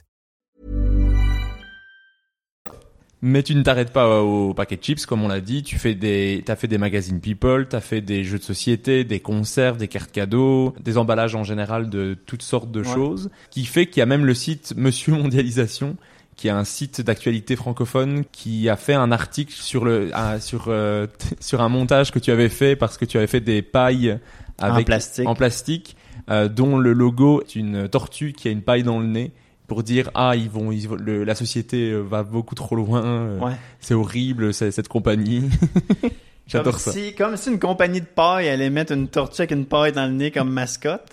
Qui a l'air très contente d'avoir Ouais, sa paille. ultra joyeuse. Et oui, évidemment, il y a plein de monde. euh, Mais Monsieur Mondialisation, je savais pas, mais ça, apparemment, c'est quand même gros. Là, Oui, ça- c'est une grosse page, ouais. Ça me fait beaucoup rire qu'un site comme ça d'actualité sérieux n'ait pas regardé un peu plus loin pour voir euh, que c'était une blague. Ils ont, ouais, ils ont cru, mais il y en a d'autres comme ça. Euh, J'avais l'appel pour litière et passoire à pâte, qui est comme la même, la même objet pour le même euh, deux utilités. Il y a une autre page de, je pense que c'est la page de Montreux, euh, Ok. qui l'ont partagé, mais ils, ils pensaient que c'était un vrai objet. Il y a jamais rien de vrai, là. il y a rien qui est pas photoshopé, fait que Mais je crois que c'est juste que dans le texte, tu dis ah je peux pas croire euh, que vous ayez sorti cette nouvelle saveur par exemple. Donc les gens sont là. Ah ben non, Mhm. je peux pas, je peux pas y croire non plus. mais c'est ça la twist, ouais. c'est- de l'ironie. Exactement. je, je dénonce les fake news. C'est ça, c'est ça la, la, la, la démarche créative. Mais comment est-ce que tu fonctionnes pour créer euh, ce genre de choses? Est-ce que c'est la première idée qui te passe par la tête? Tu te dis c'est parti, j'y vais? Ou alors tu brainstormes plein d'idées puis tu choisis les, les meilleures? Comment Ouais. est-ce que tu procèdes? Ouais, il y a un mélange de, de- un peu de tout ça. Là, des fois, c'est juste, je suis à l'épicerie, puis là, je fais comment, il me semble que je suis dû pour une nouvelle joke. C'est souvent, je vois un produit que je sais que tout le monde a le référent, tout le monde connaît ce produit-là. Je, je, je réfléchis à la joke dans l'épicerie même. Ou des fois, c'est avant. Je fais comme, ah oui, il faudrait que j'aille euh, euh, me prendre en photo avec une bouteille de ketchup. J'ai, j'ai une bonne idée de blague avec ça. Fait que, ouais. Donc si on te voit euh, t'arrêter dans une épicerie, Ouais, c'est déjà arrivé que du monde prendre, un, prendre un, un article et prendre une photo, c'est que t'as une idée. Ah oui. Il y a du monde qui, qui souvent qui, qui m'écrivent pour me dire euh, qu'ils m'ont vu à l'épicerie me prendre en photo avec euh, ouais une- justement une bouteille de ketchup. C'est c'est jamais gênant ce bout là. là. Et à quel moment tu te dis j'ai assez fait de montage par exemple avec les emballages de chips par exemple? À quel moment tu te dis c'est bon, on va on va partir sur autre chose euh, Moi, ce qui me fait rire, c'est de jamais en revenir. C'est de toujours, c'est de peser sur le même clou. Puis à un moment donné, le monde font comme là, euh, on a compris l'idée, mais c'est ça qui est drôle, c'est que ça finit plus. Moi, je suis quelqu'un, même dans mes numéros, et j'ai beaucoup de numéros, c'est c'est la même blague dérivée. Ben, c'est ça. Il y a aussi une, pour vrai, ça a l'air prétentieux, mais il y a quand même une démarche là-dedans dans le fait que toujours la même mise en scène. Ça sera jamais nécessairement la même blague. Ça va être, d'un fois c'est un jeu de mots, d'un fois c'est de l'ironie, d'un fois c'est une, une contradiction, d'un fois c'est juste complètement stupide. C'est comme un canevas de mimes, mais la blague n'est jamais la même. Puis ce qui est drôle, c'est quand on voit l'ensemble, parce qu'il y en a beaucoup trop. Pour moi, ça rajoute un layer. Fait que, ouais, c'est ça. Donc tu n'es pas d'accord avec la phrase qui dit euh, les blagues les plus courtes sont les meilleures J'ai jamais été d'accord avec Ouais. cette phrase. Je, Euh, j'adore l'humour de Il répétition. peut y avoir beaucoup de blagues courtes qui fait Ouais. une autre blague longue. Ça, tu, tu, quoi, Oui, tu comprends? ce que tu ouais. dire, oui. Mais moi j'a- j'adore faire la même blague pendant longtemps. ouais, moi tout. Si je peux faire ça pendant, je peux avoir une, une même blague pendant 10 ans. Si, si la personne rit encore, je continue. Moi, je suis comme Si- ça, moi que même si elle rit pas des fois. Ça dépend à quel point Ah ça me ouais, fait rire. Ça dépend à quel point ça Ah me fait rire. ouais, ok, bon, je suis curieux de voir ta pire joke. Ça fait 10 ans que ça rit pas. Non, pas sur scène pour le coup. Voulez-vous de l'eau? Pourquoi ça rit pas? Il y a Pierre Prince qui a un numéro que c'est ça. C'est, c'est bon de l'eau. Il a fait un gala avec ça. Pour vrai, je, je suis fan de ce numéro-là. Il fait rien d'autre. Ah, Le vu. début, c'est, c'est bon de l'eau. Je vais aller voir ça. Euh... Ouais, sur les réseaux sociaux, parce que euh, donc t'es t'es actif avec tous les photomontages, mais t'es aussi actif dans le sens où tu fais pas mal de sketchs dans des vidéos de Alex Levesque, de Florian Brucker, de euh, Charlotte Touzel. Ouais. Est-ce que jouer dans des sketchs vidéo comme ça, ça te plaît? Est-ce que on peut espérer te voir dans d'autres sketchs à l'avenir? Parce que vraiment le fait de jouer dans des vidéos, c'est quelque chose que tu aimes faire? Euh, oui, bien sûr, j'adore faire ça, mais c'est toujours, euh, c'est, toujours un projet. Là. Quand t'as une vidéo, là, ça prend une caméra, ça prend, faut faire le montage, faut bien l'écrire. Mais une fois que j'ai une bonne idée, le résultat, je toujours, euh, c'est, toujours le fun à voir. Là. Puis euh, ça fait, c'est ça, ça, donne du contenu au monde qui me suivent. Fait que ouais, j'en fais le plus possible, mais des fois, j'avoue que j'ai pas le temps. C'est comme c'est trop long, c'est prenant. Puis euh, mais c'est, c'est moins long faire un podcast, même si ça dure sept fois plus de temps. La durée d'un podcast est sept fois plus longue qu'un sketch, mais c'est sept fois moins long à faire. Il y a vraiment des vidéos qui m'ont bien fait rire. Une de mes préférées, c'est la vidéo tuyau que t'as fait avec Charlot Touzel, Ouais. que j'ai vraiment beaucoup aimé. Merci. Je Ouais. fais un plombier euh, qui est, c'est ça, qui répare des tuyaux. Puis c'est toujours la même prémisse de moi qui, qui va réparer un évier. Puis il se passe de quoi avec ça. Mais j'aime bien, c'est simple, mais ça part dans de l'absurde, il y a des, il y a des, des bonnes jokes. J'avais fait la suite Carton aussi, Oui, qui est le même, euh, même concept. Peut-être en avoir un troisième.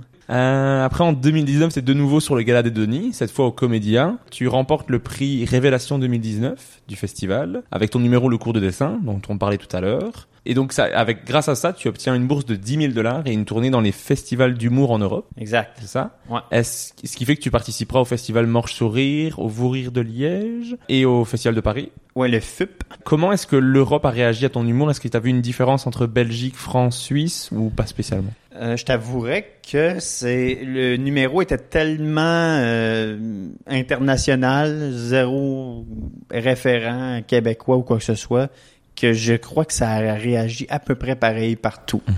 Pour moi, c'était ça, c'était mon rodage euh, avant la France Incroyable Talent. Je fais comme, ok, eux, si eux ont ri, ça va être ça. Tu sais, je me suis pas quand je quand, quand j'ai fait cette émission là, je, je suis pas allé roder euh, partout avant. euh, comment ça s'appelle dans le, le comedy club de Kev Adams. euh, Le Fridge. Je suis pas allé là. Je suis pas, je suis pas allé nulle part. Je fais comme, ben, ça a marché en Belgique puis en Suisse. Ça devrait marcher ici. Puis sinon, tant pis. je ferai un, un, un flop. Ça va être malade. Je peux aller là sans aucune attente, vraiment. Donc oui, non, je- je- je- j'étais content de la réception, mais en même temps, je me suis assuré que le numéro soit universel. Mais est-ce que le, le fait de venir jouer en Europe, c'est quelque chose que tu as envie de refaire? T'aimerais venir euh, jouer régulièrement ou? Ouais, ben faire carrière en Europe, euh, je le sais pas, euh, mais faire des shows, euh, oui, c'est j'ai vraiment aimé euh, l'expérience. Mais après ça, c'est comment convaincre le monde de venir acheter des billets quand que le monde te connaisse pas. C'est bah, après ce plus podcast-ci, il y aura une demande, je Ah pense. oui, ça, ça va, ça va, c'est sûr, je Ça va- sais, je sais que ça va exploser, puis je vais remplir le point virgule euh, en un claquement de doigts, mais Ah, J'aimerais, j'aimerais. Et le 11 novembre 2019, tu débarques sur la plateforme TikTok. En deux mois, t'as 50 000 abonnés. T'es maintenant suivi par 123 800 personnes. on voit que le gros beau mettait au début. Moi, je trouve ça énorme quand même. Euh, six mois pour faire 50 000, puis à peu près quatre ans pour euh, faire le double. Ouais. Dit comme ça, c'est vrai. Mais il y a tes vidéos quand même qui cumulent des millions de vues. Tu as publié vraiment beaucoup de vidéos. Qu'est-ce que t'aimes sur cette plateforme et c'est quoi les étapes avant une publication euh, TikTok? Moi, ce que j'aime sur TikTok, c'est à quel point il y a du monde tout croche. Quand tu défiles ma- For You page, là, il y a beaucoup de monde pas clair. C'est comme, pourquoi tu t'es filmé faire ça? C'est. Il y a deux likes. Ça fait une semaine que tu l'as posté. Les, les, les, les perles se trouvent vraiment là-dedans. là. C'est- Pire c'est, mieux c'est. Moi, en tant que consommateur, c'est ça. Puis euh, sinon, je t'avouerais que euh, le contenu de TikTok, euh, moi, ce que j'appelle, c'est des canevas de travail. Tu sais, j'ai, j'avais mes vidéos de Pokémon qui ont beaucoup marché. Puis ça, je n'ai fait sept, je pense, ou peut-être huit. Après ça, j'avais des, d'autres vidéos qui étaient de faire des duos. Après ça, j'avais d'autres trucs que c'était de faire des, des extraits stand-up, des compilations de mes photomontages. Fait que plusieurs bases de travail qui me permettent d'être productif puis de recycler mon contenu pour que le plus de monde le voit possible puis aussi de pas partir d'une page blanche à chaque fois. C'est comme bon ben euh, aujourd'hui je vais essayer de faire un duo. C'est de même que je travaille. J'ai plusieurs canevas puis euh, je m'en inspire à chaque fois. Ok. Et quand tu fais une, euh, un duo avec euh, une vidéo donc de une vidéo qui est sur TikTok que tu reprends et que tu commentes ou tu Que réagis, je roast. comment tu procèdes? C'est vraiment tu traînes longtemps sur TikTok et tu trouves des perles ou tu as des recherches? Il y a un peu ça. Ouais, non, non, non, non, c'est ça. C'est que euh, je fais comme, pardon, voir que quelqu'un a fait, a fait ça, faut que je partage, ça n'a pas de sens. Souvent, c'est ça. Faut- En fait, il faudrait que tu aies un outil de recherche qui te permet de voir que les vidéos qui ont Ouais, Très mais mon For. You page, il m'a cerné. Il Ok. sait que c'est ça que je veux voir. c'est ça que je recherche. tu ne vois jamais des vidéos qui ont plus de 15 vues. Non, c'est ça. tu sais, comme il y a une vidéo, c'était une madame qui filme une pancarte d'une euh, d'une piscine. Puis elle lit la pancarte, elle dit piscine fermée jusqu'au 15 septembre pour cause de rénovation. Ah! T'as fait un TikTok avec ça? Voilà. Fait que là, moi, c'est juste moi qui prends des notes comme si j'étais vraiment intéressé parce qu'elle me dit Ah oui, hein, je, je ne m'en calisse pas du tout. Mais bon, je sais plus ce que je dis, mais Et est-ce que c'était arrivé d'avoir des réactions de gens donc, que tu avais parodié d'une certaine manière? Euh, oui, il y a une madame qui m'a bloqué. Euh, fait que j'ai enlevé le vidéo, puis je fais comme bon, ok.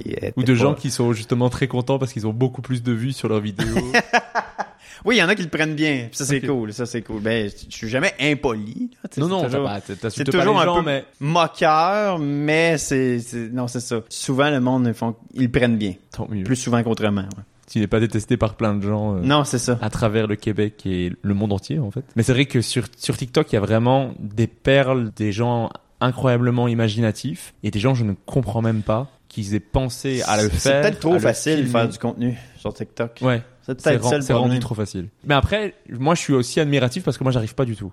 Moi, le, t'allumes Ah la caméra, c'est fini. C'est d'ailleurs un- une des raisons qui fait que le podcast est audio parce que je, je suis beaucoup plus détendu. Je suis déjà stressé euh, de base euh, comme ça. Mais là, les filmer TikTok, les vidéos Instagram, faire une story, Tu figes. je flige complètement.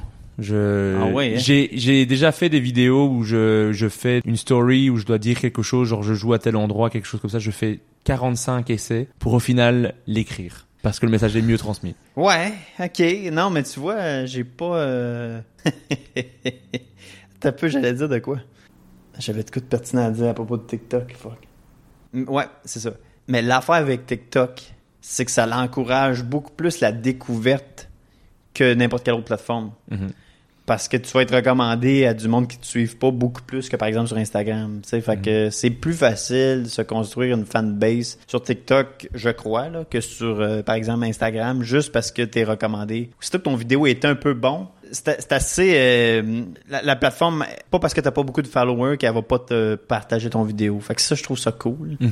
Euh, c'est fair pour tout le monde. Euh, donc moi, je trouve que c'est ça le gros avantage de TikTok par rapport à- aux autres là, plateformes. J'espère un jour avoir une vidéo TikTok qui fonctionne. Ouais. Après, je ne publie pas. Assez. un jour que ton texte explose sur TikTok, ce serait malade. Ouais, J'ai mis des, des, des extraits du podcast, des, des petites vidéos de, de sketch, ce genre de choses, mais c'est vrai que me filmer, par exemple filmer un duo où je commenterais, Hmm. je flige complètement. Je ne sais pas pourquoi. Alors que je pense que j'aurais des réactions, tu vois, mais je, je sais pas. La caméra me m'angoisse pour le moment encore beaucoup. Ok, mais Voilà. peut-être qu'un jour, euh, mais tu vois, moi, c'est le podcast qui m'angoisse. Moi, ça m'angoisse beaucoup moins. Ouais, c'est ça. Après, t'es approché par Urbania, qui t'offre la possibilité de poster sur leur plateforme web chaque semaine un photomontage dont tu as le secret et qui cartonne sur les réseaux sociaux dont on a parlé tout à l'heure. En janvier 2000 2020, bah, t'es invité à l'émission euh, La soirée est encore jeune sur euh, Ici Première. Ça se passe tellement bien qu'on t'invite à devenir un, un collaborateur régulier de l'émission. Euh, Est-ce que c'était un défi pour toi de tenter les chroniques radio? Parce que toi, on te connaissait surtout pour tes gags visuels principalement. Là, c'est la radio, donc c'est mort euh, à ce niveau-là. C'est Euh, difficile. ouais. Est-ce que tu as aimé ce défi de faire de la radio? J'ai beaucoup aimé ça, mais je trouvais que c'était exigeant à, à écrire. Ben, c'est l'équivalent d'écrire un numéro euh, par semaine, là, dans le sens que tu dois euh, remettre une chronique euh, radio, puis euh, euh, on enlève la possibilité d'avoir le support visuel. Mais d'ailleurs, j'ai fait une chronique radio que je joue là-dessus, là, sur le fait que je veux, je veux présenter des trucs, mais personne ne voit rien. le, le cours de peinture? Euh, ah oui, non, j'en ai fait deux. j'ai j'ai fait pas énormément de chroniques, je pense que j'en ai fait huit. Puis, euh, J'ai pas, j'ai- j'ai pas compris. je n'ai fait Huit. 8, euh, 6 plus 2, excuse-moi. Bien joué. Euh, Fallait que je le fasse une fois dans l'autre sens. Ouais, non, c'est ça. Bien joué. Euh, j'ai adoré l'expérience. C'est- Autant que c'était exigeant parce que c'était écrit, euh, autant je trouve que ça a valu la peine. puis Ça m'a donné une bonne, une bonne, une bonne expérience. Ouais. Sorti de ma zone de confort, euh, des fois, ça fait du bien. Tu sais. Et si on te contactait pour en refaire, tu le referais? Je crois que oui. Si l'ambiance est bonne, je pense que je ferais oui. Ensuite, c'est 2020, euh, une très bonne année euh, pour les scènes, euh, avec tout, tout qui s'arrête. Comment toi t'as vécu cette période incertaine pour le milieu de l'humour? Début 2020, je- j'ai passé quelques mois chez mes parents. Euh, je suis retourné euh, comme ben là à Montréal, ça sert à rien. J'ai pas de, de, de numéro à faire sur scène. Fait que j'ai- j'ai tout ce qu'il y avait à faire, c'était du contenu web. Fait que c'est ça que j'ai fait. Puis évidemment écrire des, des capsules radio pour euh, la soirée est encore jeune. C'est la seule chose que j'ai pu faire, c'était ça.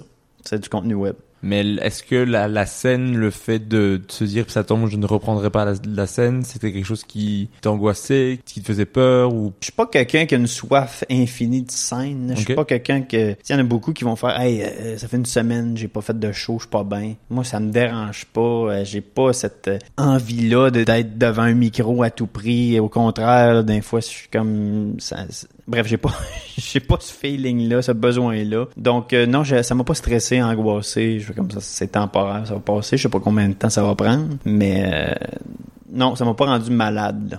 Mais t'as participé au gala juste pour rire de Phil Roy et Pierre-Luc Fong devant, Oui, devant pas de public. pas de public. Comment Ouais. toi t'as vécu ça? Parce que j'ai interviewé euh, Reda Sawi qui m'a dit que c'était un traumatisme de jouer devant pas de public pour lui. Ça a été très dur, même s'il a pour moi très bien fait ça. Comment t'as vécu ça toi? Moi, ça a été. euh, ça a vraiment. J'ai quasiment adoré ça. J'avais également fait Comme quoi? des shows dans des cinéparcs du monde dans des Oui. voitures. Qui klaxonne quand il rit. Exactement. Ça, c'est l'affaire la plus absurde que, que j'ai faite. Là. Je, je disais, mettons, par, euh, par klaxon, qui a une voiture? Moi, j'aime beaucoup cette blague. Elle est difficile à recycler, je t'avouerai. Oui. Plus dur de le replacer, là, mais... euh, Puis ensuite, ben, le... non, ben, le gars-là, juste pour rire, euh, c'était c'était malade parce que si- t'avais pas la pression que si tu bafouilles, t'es fait... Tu peux le reprendre, là. la caméra, il va le faire au montage. Oui, ton, ton amour du montage revient. Exactement. Puis le, la même soirée, il y avait le numéro de Pierre-Yves Roy Desmarais qui Oui. était... euh, il filmait le public vide, là, autrement dit, a des, des, des sièges vides. Ben, tu sais, lui, il était, parce que c'était tellement pas sûr qu'il allait avoir des gars là. Fait que moi, je, je, lève mon chapeau d'avoir pu se revirer sur une scène, puis je sais pas en combien de jours euh, qu'il a adapté son numéro pour ça, là. Mais non, moi, je l'ai fait euh, vraiment comme s'il y avait un public, mais avec le stress de moins de... Pas grave si je bafouille. Et euh, le montage est vraiment bien fait, là. Oui. comme... OK, on dirait vraiment qu'il y a un public. Oui, si on, si on te l'a jamais dit, tu peux clairement regarder Ouais, même en si on me le dit, je fais comme moi, comment qu'on fait ça, c'est vraiment bien fait là. Ouais, c'est vraiment bien fait. Mais donc toi, ça, c'était pas un problème. Non, même mais avoir eu plus de temps pour me préparer, je pense que j'aurais également plus joué sur le fait qu'il n'y ait pas de public euh, tant qu'à faire. Ça arrive juste une fois dans une vie là. Clairement. ok. Donc t'en, t'en as plus profité que, euh, que ça a été un problème. Comme quoi, c'est marrant. Exact. On réagit tous très différemment parce que moi, je pense que j'aurais clairement eu du mal parce que je- c'est- après c'est comme je dis, j'ai du mal à me filmer par- parce que j'ai pas le Ah, mais retour. tu disais après ça, il n'y aura pas une joke qui va tomber à plat. Ouais. Plus que les autres. ben, ils vont toutes tomber à plat, mais il n'y en a aucune qui va tomber plus à plat que les autres. Ouais, mais tu, tu ne sais pas si quand le public va le voir, ils vont aimer. Alors que là, si tu le fais devant un public, ils rient. Donc tu te dis, Mm. bah, si eux on rit, il n'y a pas de raison que les gens euh, chez Ah, mais eux. si ton, si ton numéro, tu l'as rodé avant, Oui, ton numéro tu l'as rodé avant, c'est vrai. Je l'échec est mat. Échec et mat, bravo. Et voilà. Yes. Après, tu participes au Bye Bye en 2020. Non, ça c'est un photomontage. Oh fuck, je me suis fait avoir, je me suis fait avoir. Mais bah bravo. Ouais, je t'ai bien eu. Eh ben bon, bon photomontage. Merci. Je sais, ça c'est quand tu fais des, quand tu finis tes recherches à 2 heures du matin hier. Mauvaise idée. Ah, je me suis fait avoir. Ah, mais j'avoue que ça, j'ai peut-être pas bon- été assez clair. Bon photomontage. Merci beaucoup. si, si tu doutais de tes capacités à faire des bons, euh, des bons Photoshop. Ouais, je pense que j'aurais peut-être dû être plus clair. Non, non, c'est juste, j'ai fini trop tard hier et je, j'ai même pas vérifié mes sources. J'ai, j'ai été monsieur mondialisation. Pendant un instant, ouais, Pendant un c'est ça. instant. Donc voilà, je me suis bien fait avoir. 2021, on te retrouve dans le gala comédia animé par Rachid Badouri, le gala Juste pour rire donc, on- dont on parlait de Pierre-Luc Funk et Phil Roy, l'émission Trait d'humour, animée par Mathieu Dufour, et la troisième saison de Rose Battle, Ouais. où tu as été particulièrement bon. Moi, j'ai, trouvé très bon là-dedans, surtout face à Mike Baudouin. Je trouvais que c'était très drôle. Cette- épouvantable, hein? C'était épouvantable, mais, mais tellement drôle. Et il, et il, il a bien pris la Ah, bague. il est vraiment, il est vraiment, il a vraiment bien pris et chapeau à lui. là. Oui, mais j'adore ça. C'est c'est tout ce que j'aime dans le roast. C'est t'as été suffisamment loin pour que ça soit euh, du roast, Mhm. mais suffisamment drôle pour qu'on oublie que c'est tellement dur. Parce et- que si c'est juste taquin, c'est pas efficace, puis les juges, ils vont te le faire savoir, là. C'est comme, il faut que tu saches aller donner un coup de poing où, là où ce que ça peut faire mal. Puis, puis Charles Deschamps, il y avait des bons gags sur moi, là, aussi. Il disait, euh, Jean-Michel très souple, euh, il est capable de s'auto-sucer, et euh, je trouve que ça donne bien parce que t'as un corps d'enfant puis une tête de pédophile. J'ai fait, bon, bravo, là, qu'est-ce que je te dise, là? Très bonne joke.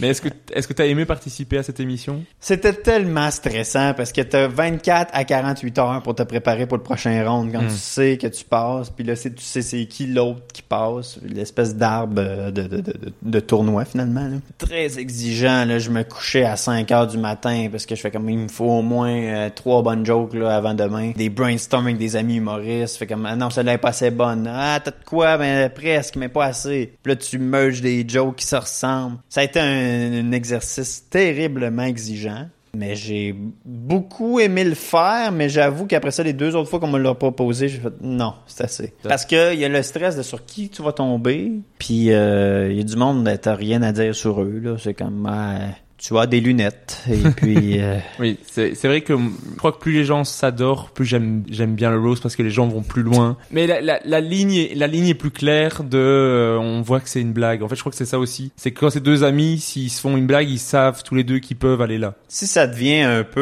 euh, méchant pour être méchant, c'est là que c'est plus bon. Mais moi, mon plan ultime, c'était de me rendre en finale, puis en finale dire tu as des cheveux bruns et euh, tu es con. c'était ça mon plan. Je voulais faire un anti-roast si je me rendais en finale. Finalement, je me suis rendu en demi-finale. Caroline. Mais euh, en tout cas, J'aime vraiment beaucoup le roast. Euh, Il y a eu le, un roast ici pour le mini-fest, c'était France-Québec, les humoristes français Ouais. qui roastaient les humoristes québécois. Et l'inverse. C'était très très bon. J'ai ri tellement fort, mais j'adore ça. Je... aussi, Ça m'ouvre une porte que j'ai pas d'habitude, je pense. C'est vrai, c'est vrai. Mais l'affaire, le, dé- le défaut, entre guillemets, mais aussi ce qui est magique du roast, c'est que c'est des jokes que le contexte est tellement précis que tu peux pas les réutiliser, même si c'est un killer, là. C'est une joke sur telle personne, puis des fois, tu fais un, un callback sur ce que t'as dit sur l'autre personne. Fait que c'est tellement contextualisé, un roast, que des fois, ça va rire plus fort que n'importe quel numéro de stand-up que t'es capable d'écrire, mais tu peux pas recycler les jokes. C'est ça qui est, qui- qui est un peu triste, là. C'est une émission que j'aime beaucoup ici, c'est euh, Prière de ne pas envoyer des fleurs. Ouais, il y a ça. De, ou a aussi des- les grands bien cuits, Oui, qui ressemblent, c'est le même concept, mais un peu plus trash, un peu. là, un quand peu. même. Je trouve que c'est vraiment un bel hommage en fait. J'aime Ouais. beaucoup ça. Je suis d'accord. On on on va parler du fait que. C'est quoi donc Charles Deschamps a dit sur toi que tu ressembles à un néo-nazi? Un ça? docteur nazi. D'accord. J'ai eu, depuis que je suis là, ben, j'ai eu Docteur Tournesol. Celui-là, j'étais pas, j'étais là, ah bon? Ouais, quand même. Ouais, ok. Un petit Moi, fond de pas moi, je- en tournesol. hein. Ok, moi je voyais pas trop. J'ai eu euh, Harry Potter Albinos. Oui. Ouais, ouais. J'aime la copie. Oui. Ouais, ouais. Mais le mieux pour le moment, c'est Charles Deschamps, euh, Docteur Nazi, parce que la réaction des gens quand il l'a dit. J'ai fait un numéro au Gong Show qui s'est très bien passé. J'étais très content. Mais, Il place ce gag-là et il a le plus gros rire et je fais ah le bâtard. Parce que je suis désolé. non, il est très bon. Il est très très Bien bon. joué de sa part. Très très bien joué de sa part. Mais il est très fort. Euh, J'aime beaucoup euh, Charles Deschamps. Mais oui, mais c'est c'est un ange. Aussi, en plus, vraiment. Je pense que dans son épisode, il m'avait name drop à la fin. Ouais, c'est ça. Il m'a dit, c'est qui t'aimerais voir comme invité? Il m'a il m'a nommé moi. J'ai comme, ah, j'ai comme pas le choix, là. Rendu là. C'était déjà en discussion à ce moment-là. Ouais, c'est ça. T'es nommé dans la catégorie meilleure capsule radio et numéro d'humour de l'année. Cette année-là, en 2021. Euh, Est-ce que ces récompenses-là, c'est important pour toi d'être nommé? C'est une, reconnaissance du milieu ou tu t'en tu t'en fous complètement? On fait ça que pour ça, hein. On fait ça juste pour les trophées. Moi, le jour où j'ai un trophée, je crisse tout ça, là. Euh... non, c'est toujours le fun de voir que, ah, ok, que le monde y croit aussi, mais, euh, euh, moi, je trouve que c'est surtout un beau party. euh, c'est tellement drôle les présentations aux Oliviers là, plus souvent qu'autrement. Euh, pour moi, c'est juste, c'est juste le fun de voir autant d'humoristes réunis puis avec des bons numéros exclusifs. C'est surtout pour ça. tu sais. Tu souhaites être nommé pour pouvoir y assister en personne. C'est, c'est plus ça qu'autre chose. là. Ouais. Je- J'adorerais euh, y assister euh, aussi. Podcast de l'année. Et Podcast voilà, de l'année l'année. prochaine peut-être. Une fois que je serai rentré en Belgique, je pense. Ouais, c'est ça. Le jour où tu seras plus au Québec, tu vas pouvoir être invité. C'est ça. mes, mes, mes écoutes vont décoller euh, une fois que je serai euh, arrivé en Belgique. Exact. Je ne croiserai plus de Québécois. Et ben voilà. Euh, juillet 2021, tu participes à nouveau au gala Juste pour rire, animé par Jean-Thomas Jobin et Rita Baga, ainsi qu'au Comédia des Denis Drolet. Je pense qu'il n'y a pas un gala qui se fait où tu n'es pas dedans. Pour, euh, chaque année, tu as, un- tu as ton gala. Ouais, à peu près. Ça, Félicitations pour ça. Merci, c'est gentil. Et le 21 juillet 2022, dans le cadre du ZooFest, tu proposes avec Alex Lévesque un 30-30 au monument national qui s'appelle Vieux Poupon. Oui, et je, je l'ai refait après ça à Longueuil. Est-ce que c'était un, avec les shows que tu avais fait dans les galas ou c'est un tout autre numéro, un tout autre show? Je pense que j'avais recyclé deux numéros, mais le reste, c'était des numéros... Euh... On y allait en alternance. C'était Alex qui faisait un, un 5, et après ça, moi un 5. puis là, on switchait tout le temps. Et à la fin, il y avait un numéro en duo. Donc euh, oui, il y avait quelques numéros euh, que j'ai rarement refait, que j'ai rarement fait, mais c'est aussi des numéros que j'avais écrits à l'école. Ok. que je pouvais après ça refaire là parce que c'est comme ben le fait que ça sw- switch à 5 minutes ça permet d'intégrer facilement un personnage tu sais Mhm. plutôt que si je fais une heure hey je reviens je m'en vais mettre une, une barbe là Oui. Ouais fait que ça, ça- cette excuse-là d'y aller en alternance permettait de faire des trucs euh, plus complexes. là. C'est que c'est un- c'est la, la partie que je n'aime pas de tous les, enfin tous les props, tous les personnages et tout. C'est juste tellement de matériel. Quand je vois les Mhm. humoristes qui arrivent avec ça, je fais oh là là. Non. C'est un projet. C'est ça, Ah c'est ouais, vraiment- T'as pas le choix. Mais, mais, mais pour ma part aussi, c'était autant c'était un calvaire à traîner, mais autant c'est une manière qu'on d'essayer de se démarquer. Là, c'est comme moi, il y en a tellement des humoristes. euh, si le monde sont capables de se dire ah oui, lui avec euh, un écran, ça- ah au moins j'ai marqué quelqu'un d'une Oui. manière. C'est vrai que si si tu es sur un sur un passage où tout le monde a été bon, euh, mais il n'y a pas un qui ressort du lot, on va dire ah ben c'est- c'était le gars avec l'écran. Ah oui. Ouais. Le numéro de l'écran. Fait que ouais, c'est un, c'est un, un calvaire à traîner, puis c'est un calvaire à roder, puis tu sais jamais si ça va marcher, puis il y a de quoi de gênant aussi dans quand tu t'arrives avec un écran, puis ça marche pas. Oui. Ouais, là, tu t'es un petit peu trop préparé pour euh, te planter. Là, il y a ça aussi que. Et on s'est dit tout ça pour ça. Oui. Ouais, c'est ça. Tout ça pour euh, ce moment gênant, d'accord. que, que oui, qu'un stand-up, on ne sait pas, on ne voit pas combien de temps il a préparé. Même si ça se passe pas bien, Ouais. on se dit. T'as l'excuse, oh, il, il a a pas sûrement pré- écrit aujourd'hui. tu sais, Et si ça se passe pas bien, on se dit bon, il a pas, il a pas dû le préparer longtemps. Exact. Et il peut toujours dire oui, oui, ça, j'ai écrit ça aujourd'hui. Puis quand t'arrives avec des dessins, euh, c'est pas tête, c'est là que c'est- triste. Mais ouais, c'est ça. Fait que ça revient à ce que je te disais tantôt là, le, le mixer des arts. euh, comme, ben, pour moi, c'est important. Par contre, je suis quand même, euh, j'aimerais quand même essayer d'être capable de faire du stand-up classique. À chaque fois j'en écris, ça, ça dérape. J'ai un numéro là-dessus que c'est comme un- dans, Une dans mon heure que c'est une parodie de stand-up. Oui, c'est celle que j'ai vue euh, pendant les nuits La blanches. nuit blanche, ça se peut, ouais, que tu l'aies vu une partie de Il y a- Il y a une version longue par contre. J'ai vu, il y avait deux parties dans le sketch. Il y a euh, un props avec un objet que tu sais pas ce que c'est. Ouais. Et euh, l'autre partie, c'est euh, une parodie de, de, de stand-up que j'ai beaucoup aimé. Mais je, je me demandais est-ce que, que ça allait marcher aussi avec les gens qui ne sont qui sont pas fans d'humour parce qu'il y a beaucoup de référents à il f- quand tu consommes de l'humour tu te dis ah il a parlé de ça il a parlé de ça il a parlé de ça t'as limite J'avoue. mais je me demandais est-ce que ça allait marcher avec euh, des gens qui, qui écoutent moins d'humour mais ça avait ça avait très bien marché ce soir-là en tout cas Merci. Peut-être que peut-être que c'est plus efficace quand il y en a quelques-uns qui ont passé avant moi oui que si aussi. je suis le premier surtout à s'ils ont utilisé tous les ces termes patterns là, ouais. Ouais. Ça, c'est, c'est vrai que ça peut marcher très, très. Dans une soirée open mic, je crois que si tu arrives avec ça, parce que ça va être plus. Tu vas avoir plus ces patterns-là qu'on a au départ, d'utiliser. ces- Effectivement, ouais. Est-ce que vous avez remarqué les. c'est- ce genre de choses? Je veux pas euh, te brûler ton Spoiler numéro, le, le number. ouais, ouais. Mais euh, j'avais beaucoup aimé. Mais après, euh, étant fan d'humour, si tu fais des, des blagues méta, je suis là. Oh, il a fait des blagues méta sur l'humour. Enfin, c'est ça. c'est ça. Non, mais euh, ouais, quand j'essaie d'écrire de l'humour standard, ça, ça, ça, ça, ça- ça dérape. Mais un jour, je vais être capable d'écrire un bon number sur de quoi de les feux d'artifice. Je vais être capable de- d'écrire un numéro là-dessus. Ça va. Qui sait, j'aurais peut-être un très bon numéro sur un PowerPoint un jour. Ben oui, c'est ça. J'attends juste ça. Ça marche, je t'enverrai ça si j'en ai un. S'il vous plaît.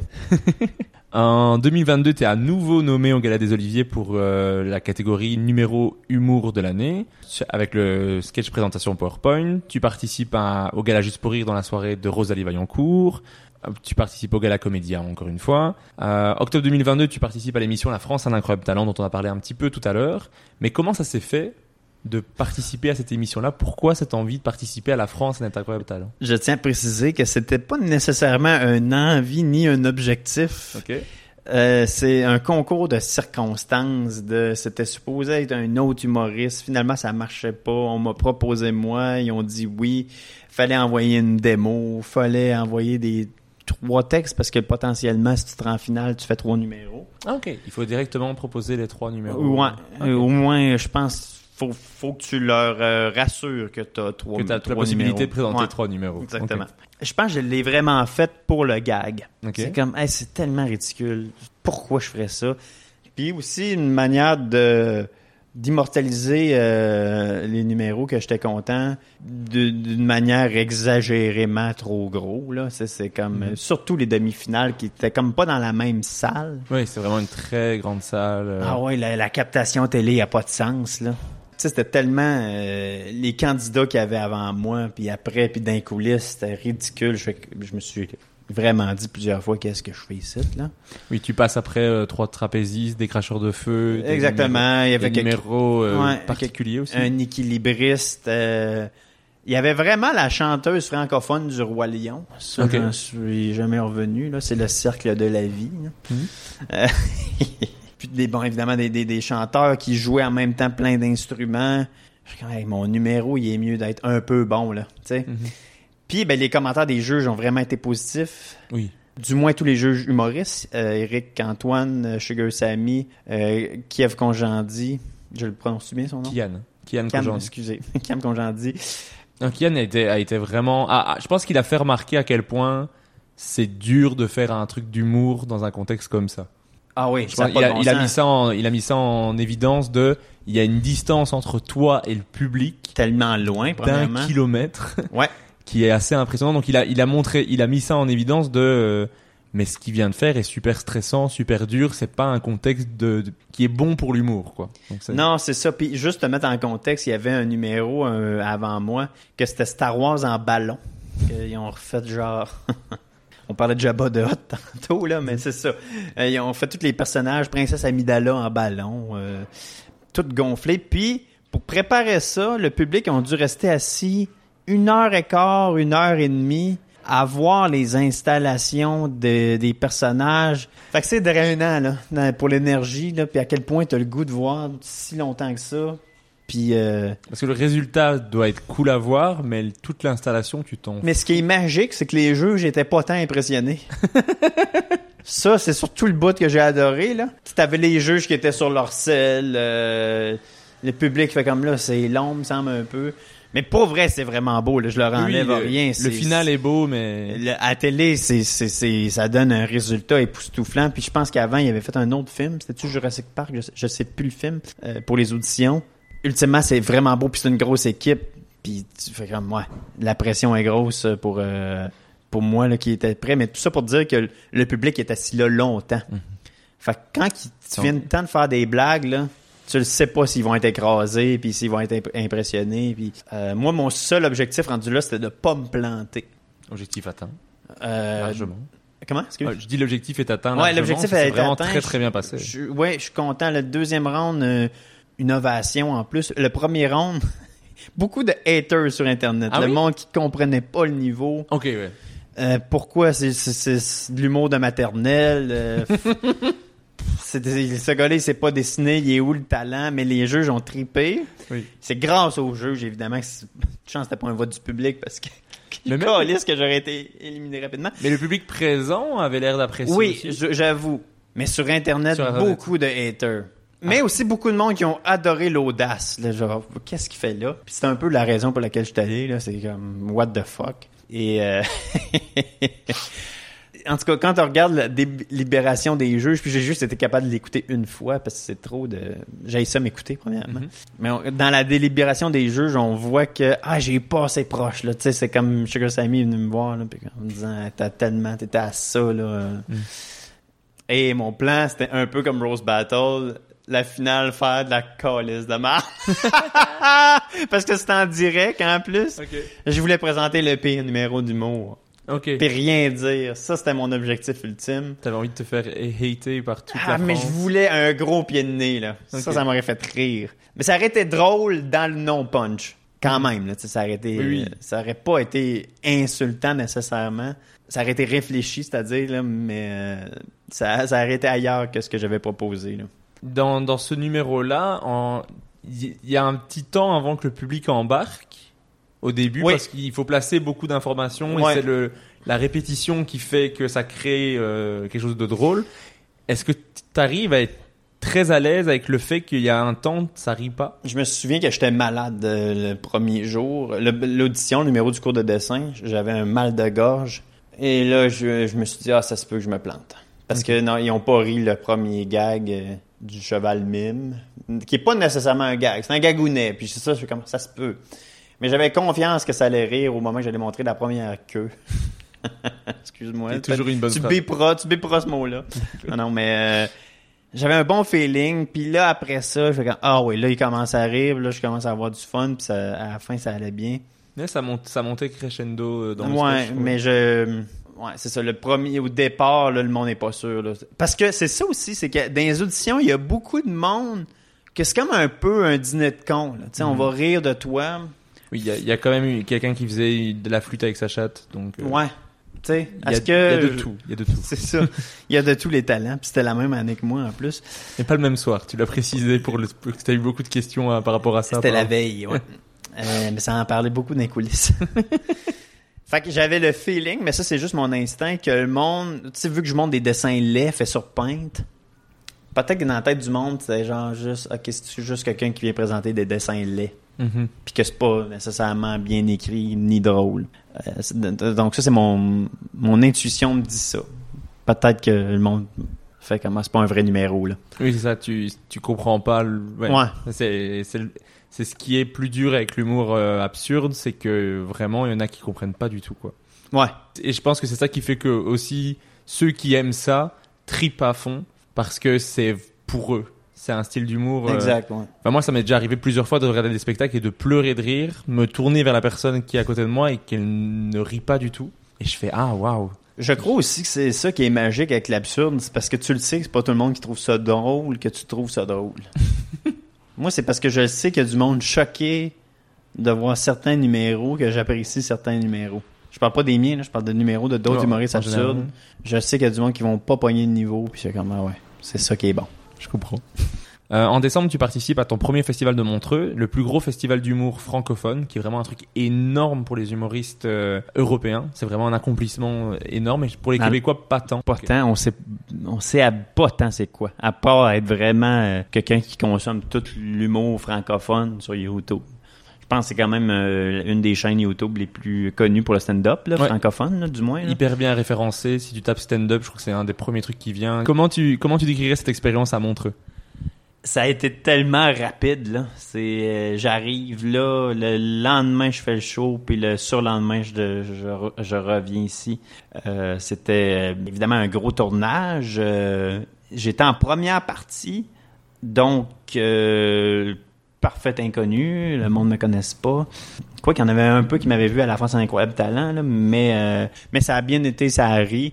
Ben, c'était, parfait là, comme euh, l'accueil là, puis tout ça, puis comme euh, occasion. euh, non, j'ai, bien aimé ça, franchement. Est-ce que tu le referais? Oui, 100%. 100%. Ah oui, tout à fait. Si Montreux écoute, euh, bah, déjà vous êtes euh, bien référencé sur Internet et il faut réengager Ouais, Jean-Michel Martel. Ah, c'est sûr que bon, il y a le billet d'avion là qui est un peu plate là, mais C'est ça. Puis la vie en Suisse. euh, exact. compliqué. et en 2023, t'es nommé aux Oliviers dans la catégorie découverte de l'année. Et après le 26 mai au théâtre Sainte-Catherine à Montréal, tu présentes une heure de matériel. Qui a en fait duré 1h45. 1h45. Je fais comme ah je pense que ça va durer une heure et quart. Mais c'est ça, j'ai eu beaucoup de plaisir. Le, le show que je fais au mois d'octobre, ça va être basé un peu là-dessus. Ça va être un peu amélioré évidemment. Resserré ou... Euh, resserré avec euh, des nouveaux numéros. Euh, mais ça, va partir avec la même base. Donc, euh, oui, j'ai eu beaucoup de fun à, faire ça, le Théâtre Sainte-Catherine, avec du monde qui se déplace que pour toi. Là, pendant, t'es pas un humoriste parmi tant d'autres sur la soirée. Le monde, il, il s'attend au pire là, de toi. Fait que, pour moi, c'était parfait cette soirée-là. Et autre projet que j'ai trouvé complètement absurde et fou, et dont les humoristes parlent euh, pas, pas mal euh, quand, dans les soirées d'humour, c'est que tu as présenté une web série sur les luminaires. Et Ouais. Il y a beaucoup d'humoristes qui en parlent de. Tu as vu qu'il a, il a réussi à faire des blagues sur des luminaires.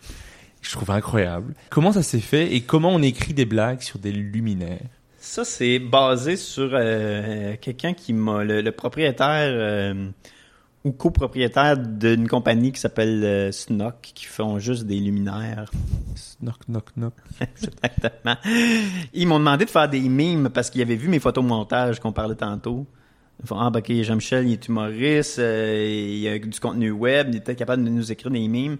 Et j'ai écrit 45 mimes de luminaires, puis pas des jeux de mots, parce qu'il faut que les blagues marchent en anglais et en français. Donc, la seule prémisse, c'est fais-nous des blagues qui incluent un luminaire. D'accord. Et là, je suis parti avec ça. Et je suis vraiment content du, des- du résultat. Puis visiblement, eux autres aussi, parce qu'ils m'ont dit après ça, euh, on, on aimerait ça que tu nous fasses une web série. Je suis comme, ben là, une web série de luminaire. Qu'est-ce que vous voulez que je dise, là, Calice? Euh... j'ai fait, ok, attendez, je vais... laissez-moi y réfléchir, je vous reviens. Et euh, ben, après ça, j'ai fini par trouver, ok, je pense que j'ai une piste. Ça fait que c'est, devenu un stand-up euh, vraiment mauvais, que le gars il est pris en otage un peu, là, quasiment, là, pour euh, faire des blagues de luminaire, puis qu'on sent que le, le show il est commandité par cette compagnie-là. Puis moi, j'ai- aucune liberté créative à part que de parler de luminaire. Ça a été le meilleur moyen que j'ai trouvé pour euh, plugger ce produit-là. Je suis bien content du résultat. Euh, Je l'assume 100%. C'est drôle. euh, J'ai hâte de voir le film, surtout. le film des luminaires, là, la, la comédie musicale. Ils vont te demander une trilogie. Ouais, n'importe quand. Puis euh, la version anglaise, euh, anglophone, euh, qui est jouée par Mike Patterson, qui est malade. Il a pris mes textes, puis il les a juste joués en anglais à sa façon. C'est comme, euh, bravo, bravo. Et est-ce que quand tu écris des blagues sur des luminaires, tu te dis ah zut, j'ai trouvé tellement une bonne blague de chaise? Ou ou ça marche pas comme ça? Non, quand même pas, là. Ça serait malade. Ah, quelle bonne joke de gouttière. Si seulement je pouvais plugger une lumière là-dedans. Non, non, non, je, je, je, je pars avec mon calepin, je dessine, je gribouille. Je fais comme, ah, il y a de quoi faire avec... euh, ça ressemble un peu à un poteau de barbier. Il y a de quoi faire avec ça. On peut jouer au limbo avec. Puis après ça, c'est comme, faut que la joke soit bonne. Mais c'est ça, c'est c'est- c'est difficile. Beaucoup d'essais-erreurs. Mais c'est le projet le plus absurde que j'ai fait. Ah oui oui, mais Je est-ce pense que oui. est-ce que s'il y a d'autres compagnies qui écoutent le podcast, ils peuvent te contacter pour vendre des des éviers, euh, Ah du- oui, oui, je suis ouvert des tables, des micros, euh, des chats, de- je cherche ce qui est autour de moi. Ah, des chats. euh, Ah oui, des, des 45 bonnes jokes de chats. Oui, je serais game. Non, pour vrai, j'ai adoré le défi créatif. J'adore que dans ma tête, il y ait des compagnies de chats. Ouais, des compagnies de chats, hein? des belles usines de chats. C'est tellement un défi créatif, mais en même temps, c'est quasiment plus facile à écrire quand t'as une base puis que t'as un sujet que quand t'as rien. Mhm, oui. Parce que là, tu- t'as pas le choix d'écrire des jokes de luminaire. Fait que euh, vas-y, puis garde-toi avec ça. Fait que ouais, c'est effectivement comme euh, Alex Lévesque avait dit à sous-écoute, c'est un rêve fiévreux. Quand tu vois les résultats là, de tout ça, c'est comme voir qu'il y a autant de blagues de luminaire. Mais ouais, euh, j'ai adoré le défi créatif n'importe quand pour euh, refaire ça. De quoi dans le genre. Ça marche. Ben, comme le podcast est essentiellement écouté par des grandes compagnies, je pense que Oui, c'est Nestlé hein, qui l'écoute. Ah, principalement. Donc tu, c'est parti. Nestlé, allez-y. Ouais, engagez-moi. J'allais dire, s'il y a des grandes compagnies qui écoutent, vous pouvez sponsoriser le podcast aussi, hein. C'est pas Ah ouais, ben un ou l'autre l'un ou l'autre. On peut pas faire les deux. Ou alors tu fais les pubs en début de mon podcast. Ouais, peut-être. Peut-être. Mais là, ça, ça, ça commence à complexifier parce que là, ça m'enlève la possibilité de faire des mimes. C'est vrai. C'est uniquement audio. Ah, ok. On va, on va s'en, on va s'en reparler. On s'en parle. Ça marche. Je pense être revenu sur une bonne majorité de, de ce que tu as fait. De mon lore. J'espère n'avoir rien oublié. Si c'est non, le cas, je tout dit sans exception. Parfait. Euh, J'ai deux questions que je pose à chaque podcast et euh, avant de faire le name dropping, c'est qu'est-ce que toi tu aimes le plus et qu'est-ce que tu aimes le moins dans le fait de faire de l'humour? Vraiment le métier d'humoriste. OK. Ce que j'aime le moins, ça, je, je suis pas mal sûr que c'est tout ce qui est euh, quand tu sais pas quoi faire. Page blanche. T'es trop libre, trop euh, euh, carte blanche. Là, j'avoue que je fais comme là, OK, sur quoi je travaille. Là, j'ai pas de piste de numéro. Puis euh, souvent, moi, j'écris pas dans un café, j'écris à la bibliothèque. Je trouve que c'est là que, c'est, euh, que je travaille le mieux. Ou euh, quand j'ai une idée de numéro, passer minuit sur mon ordi. Ok. On dirait que c'est là que je suis créatif, mais le jour, là, d'un fois, je fais comme là, là, qu'est-ce que je fais, sur quoi je travaille? Ça, je trouve ça difficile. De pas être capable de m'occuper nécessairement tout le temps. Quand j'ai des bonnes idées euh, puis que j'ai de quoi faire, euh, j'adore tout, mais le, le, le, le bout, tout ce que faut que tu te cherches comment t'occuper, ça c'est tough. Puis ce que je préfère le plus, ce que je préfère le plus, on en a parlé tantôt, c'est quand une- tu penses que tu as une bonne idée, par exemple une V1 d'un numéro, puis que tu as fait, puis que ça marche. Et que tu te dis ah oui, Ah c'est- oui, en effet une bonne idée. Ouais, j'ai pas perdu mon temps à écrire cette petite niaiserie-là. Ça rit. Enfin. Fait que là, quand t'as, quand t'as une nouvelle affaire sur quoi travailler qui marche, puis t'as une bonne piste, là, il y a pas de meilleur feeling. C'est ça que je préfère. Ça marche. Et qu'est-ce qu'on pourrait te souhaiter pour la suite de ta carrière? C'est une bonne question. Moi, si je suis capable de En fait, n'importe quoi, je vais prendre ce qui passe, honnêtement. C'est, que, que continuer à en faire, ben, j'adore ça. Si je suis capable de mixer mes passions, tu sais, mettons, j'adore le jeu vidéo, euh, euh, j'adore l'humour. Si je suis capable de faire peut-être euh, une collaboration avec euh, des compagnies de jeux vidéo, mixer l'humour, euh, ça pourrait être, euh, ça pourrait être trippant. Sinon, euh, mon one man show évidemment que euh, un jour euh, je vise la tournée j'ai pas de date encore puis ultimement une captation euh, de tout ça ça j'ai bien hâte aussi fait que non continuer à, à- faire ce que je fais là ça, ça, c'est pas mal ce qu'on peut me souhaiter Ben, je te le souhaite. merci et évidemment le film de Luminaire C'est ça. la trilogie Uncut Edition Version longue. version longue Ça marche. On peut passer au name dropping. d'accord Donc là, je vais te demander à chaque fois de me donner un humoriste pour chaque catégorie. c'est pas stressant Peu importe qu'il soit québécois, français, suisse, allemand, homme, femme, peu importe. Une personne pour chaque catégorie. d'accord L'humoriste le plus sympa que tu as rencontré. Non, sont toutes. euh, Il y en a beaucoup des gentils. Là. Je- honnêtement, j'ai pas de. Ben, il y a Daniel Grenier. Est-ce peux-tu qu'il soit souvent nommé Il a été souvent nommé. oui. Ah, c'est sûr. Hein. Il Mais est tellement gentil. En France, c'est Yacine Bellous qui a été cité Ah, je euh, le connais un peu, oui. énormément. Et Ouais. au Québec, c'est- c'est vrai que depuis que je suis ici, Daniel Grenier a été cité très souvent. Ben, Reda hier a dit Daniel Grenier.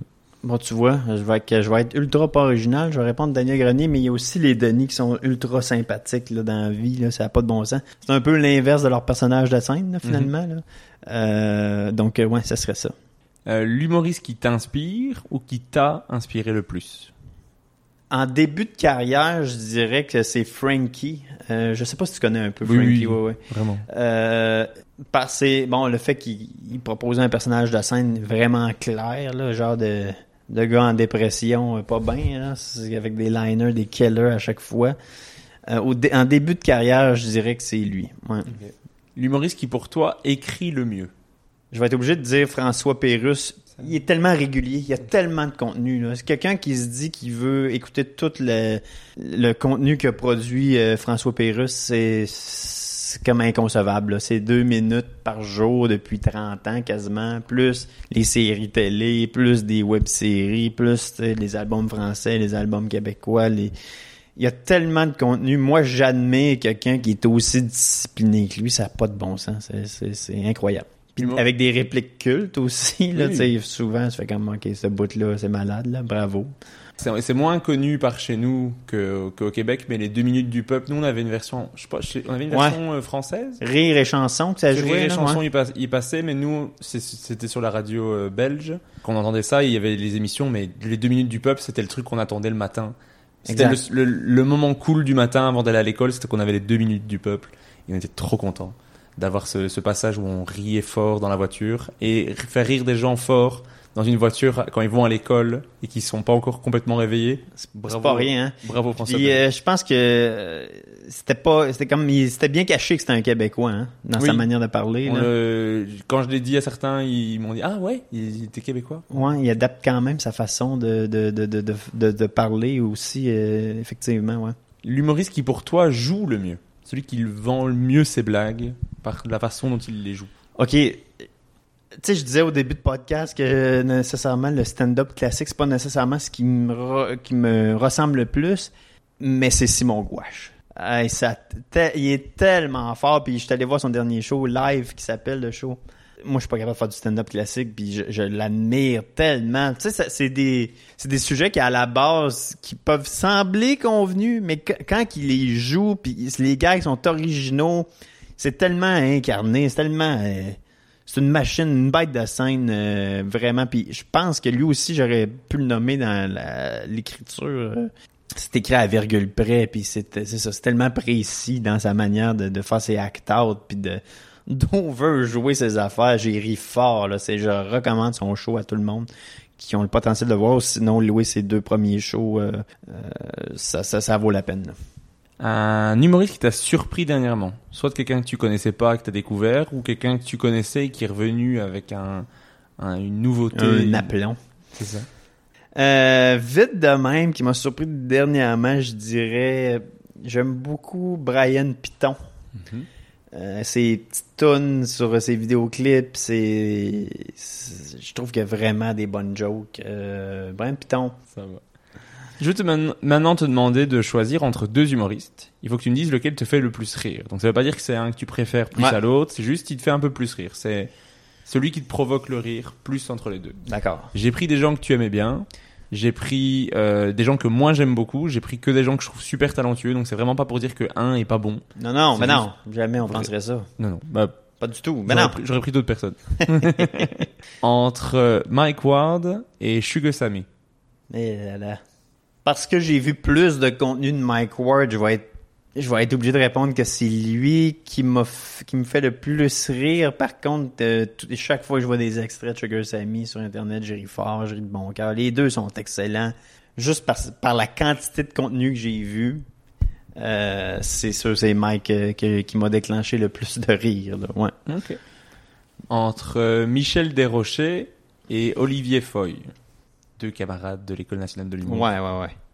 Euh, ben parce que je vois Olivier régulièrement, que c'est un ami proche. euh, sais, dans la vie de tous les jours, il est tellement punché, ça n'a pas de sens. Je ris fort, il a des callbacks de genre 4 heures. euh, C'est une, c'est, quelqu'un que j'apprécie beaucoup. Puis pour moi, quand il me donne des conseils, c'est bien important aussi.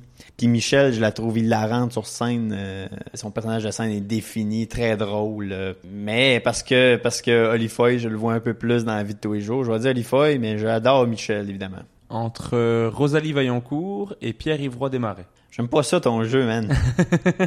J'aime vraiment pas ton jeu. Ah, calice.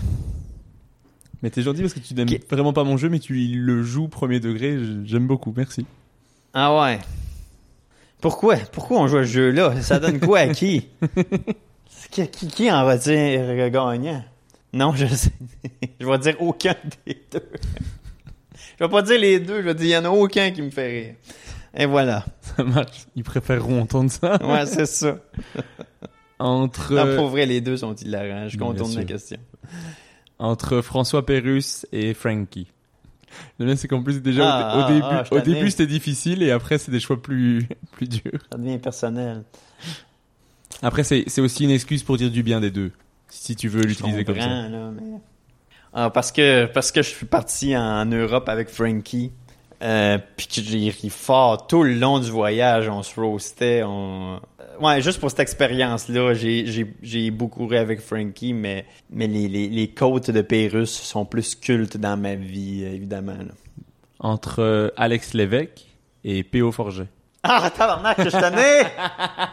Ah là là! Non, je veux pas répondre à ça. là. Non, non, ça, je la skip. Je me doute. Mais la dernière, tu vas sûrement la skipper aussi, du coup. Entre les Denis Jean- Jean-Thomas Jobin. les Et Denis voilà, Drolet et c'était Jean-Thomas sûr, Jobin. Bien sûr, bien sûr. Je la voyais venir à 100 000 à l'heure. OK. Je vais quand même répondre une, une réponse honnête. Tu la voyais venir, cette question-là. là. Oui. C'est pour ça que je voulais pas venir à ton podcast. je veux pas faire une décision, prendre une décision entre les deux.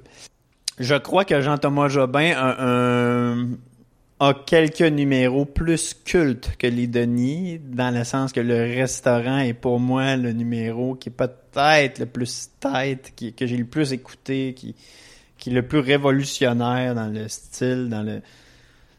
Bon, comme je disais, de, la manière de faire de l'humour. Fait que pour ces numéros-là, euh, Jean-Thomas. Et pour euh, l'énergie purement comique, je vais dire les Denis. Ça marche. C'est pas pire, ça, comme C'est réponse? pas pire comme réponse. C'est très bien. Mais les deux, c'est des idoles, évidemment. Les trois, c'est-à-dire, là, ouais. Désolé de t'avoir fait endurer ça. Le choix, c'est terminé. C'est, enfin, Je te laisse tranquille. Ouf. Merci beaucoup d'avoir répondu à toutes mes questions. J'ai une petite dernière. Oui. C'est qui, toi, tu aimerais entendre dans le prochain épisode? Mais c'est surtout que tu t'en vas, hein. Oui. Mais après, j'avais fait des épisodes avec des humoristes québécois euh, À à, distance. distance. C'est toujours possible. Je connais pas beaucoup les humoristes euh, francophones euh, hors Québec. Mais je peux faire des épisodes à distance. ouais. Tu vois, moi, je dirais Alex Lévesque. C'est quelqu'un que je trouve tellement punché, là, ça n'a pas de calice de sens. Puis un, un background de fun, BDiste aussi. euh, Oui, ça avait été tellement drôle. Ah ouais, non, non, c'est vraiment bon. Ça, ça BD, son contenu web, ses personnages, ses acteurs, ses voix. Euh, Moi, j'admire vraiment Ok. Alex Lévesque. Ça marche. Alex Lévesque, ouais. À distance. Ou euh, sinon, je connais un des seuls humoristes euh, suisses que je connais, euh, Bruno Pecky. Connais-tu Bruno Oui, Pecky? je connais Bruno Pecky Ça qui, pourrait est- être une- quelqu'un de plus accessible. qui était venu ici en début d'année. Je sais pas s'il y est toujours. Non. Qui est venu. Il est reparti? Non, ouais, il est reparti. Il est reparti. Parce qu'il était venu faire le. Le conservatoire. Là, il y en avait plein son gros cul. plein de marde. Voilà. Ok, comment ça finit, ce Voilà, podcast-là? Ça, tu me diras si je le garde. ouais, garde-le, ouais, mais juste ça. Garde juste ça. Juste ça.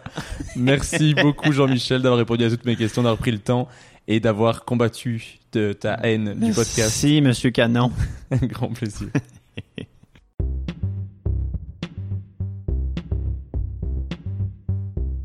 Merci d'avoir écouté Humeur humoristique. N'hésitez pas à donner votre avis, à vous abonner et à le partager autour de vous. Si vous avez détesté, écoutez suivant. Il sera mieux. Bisous.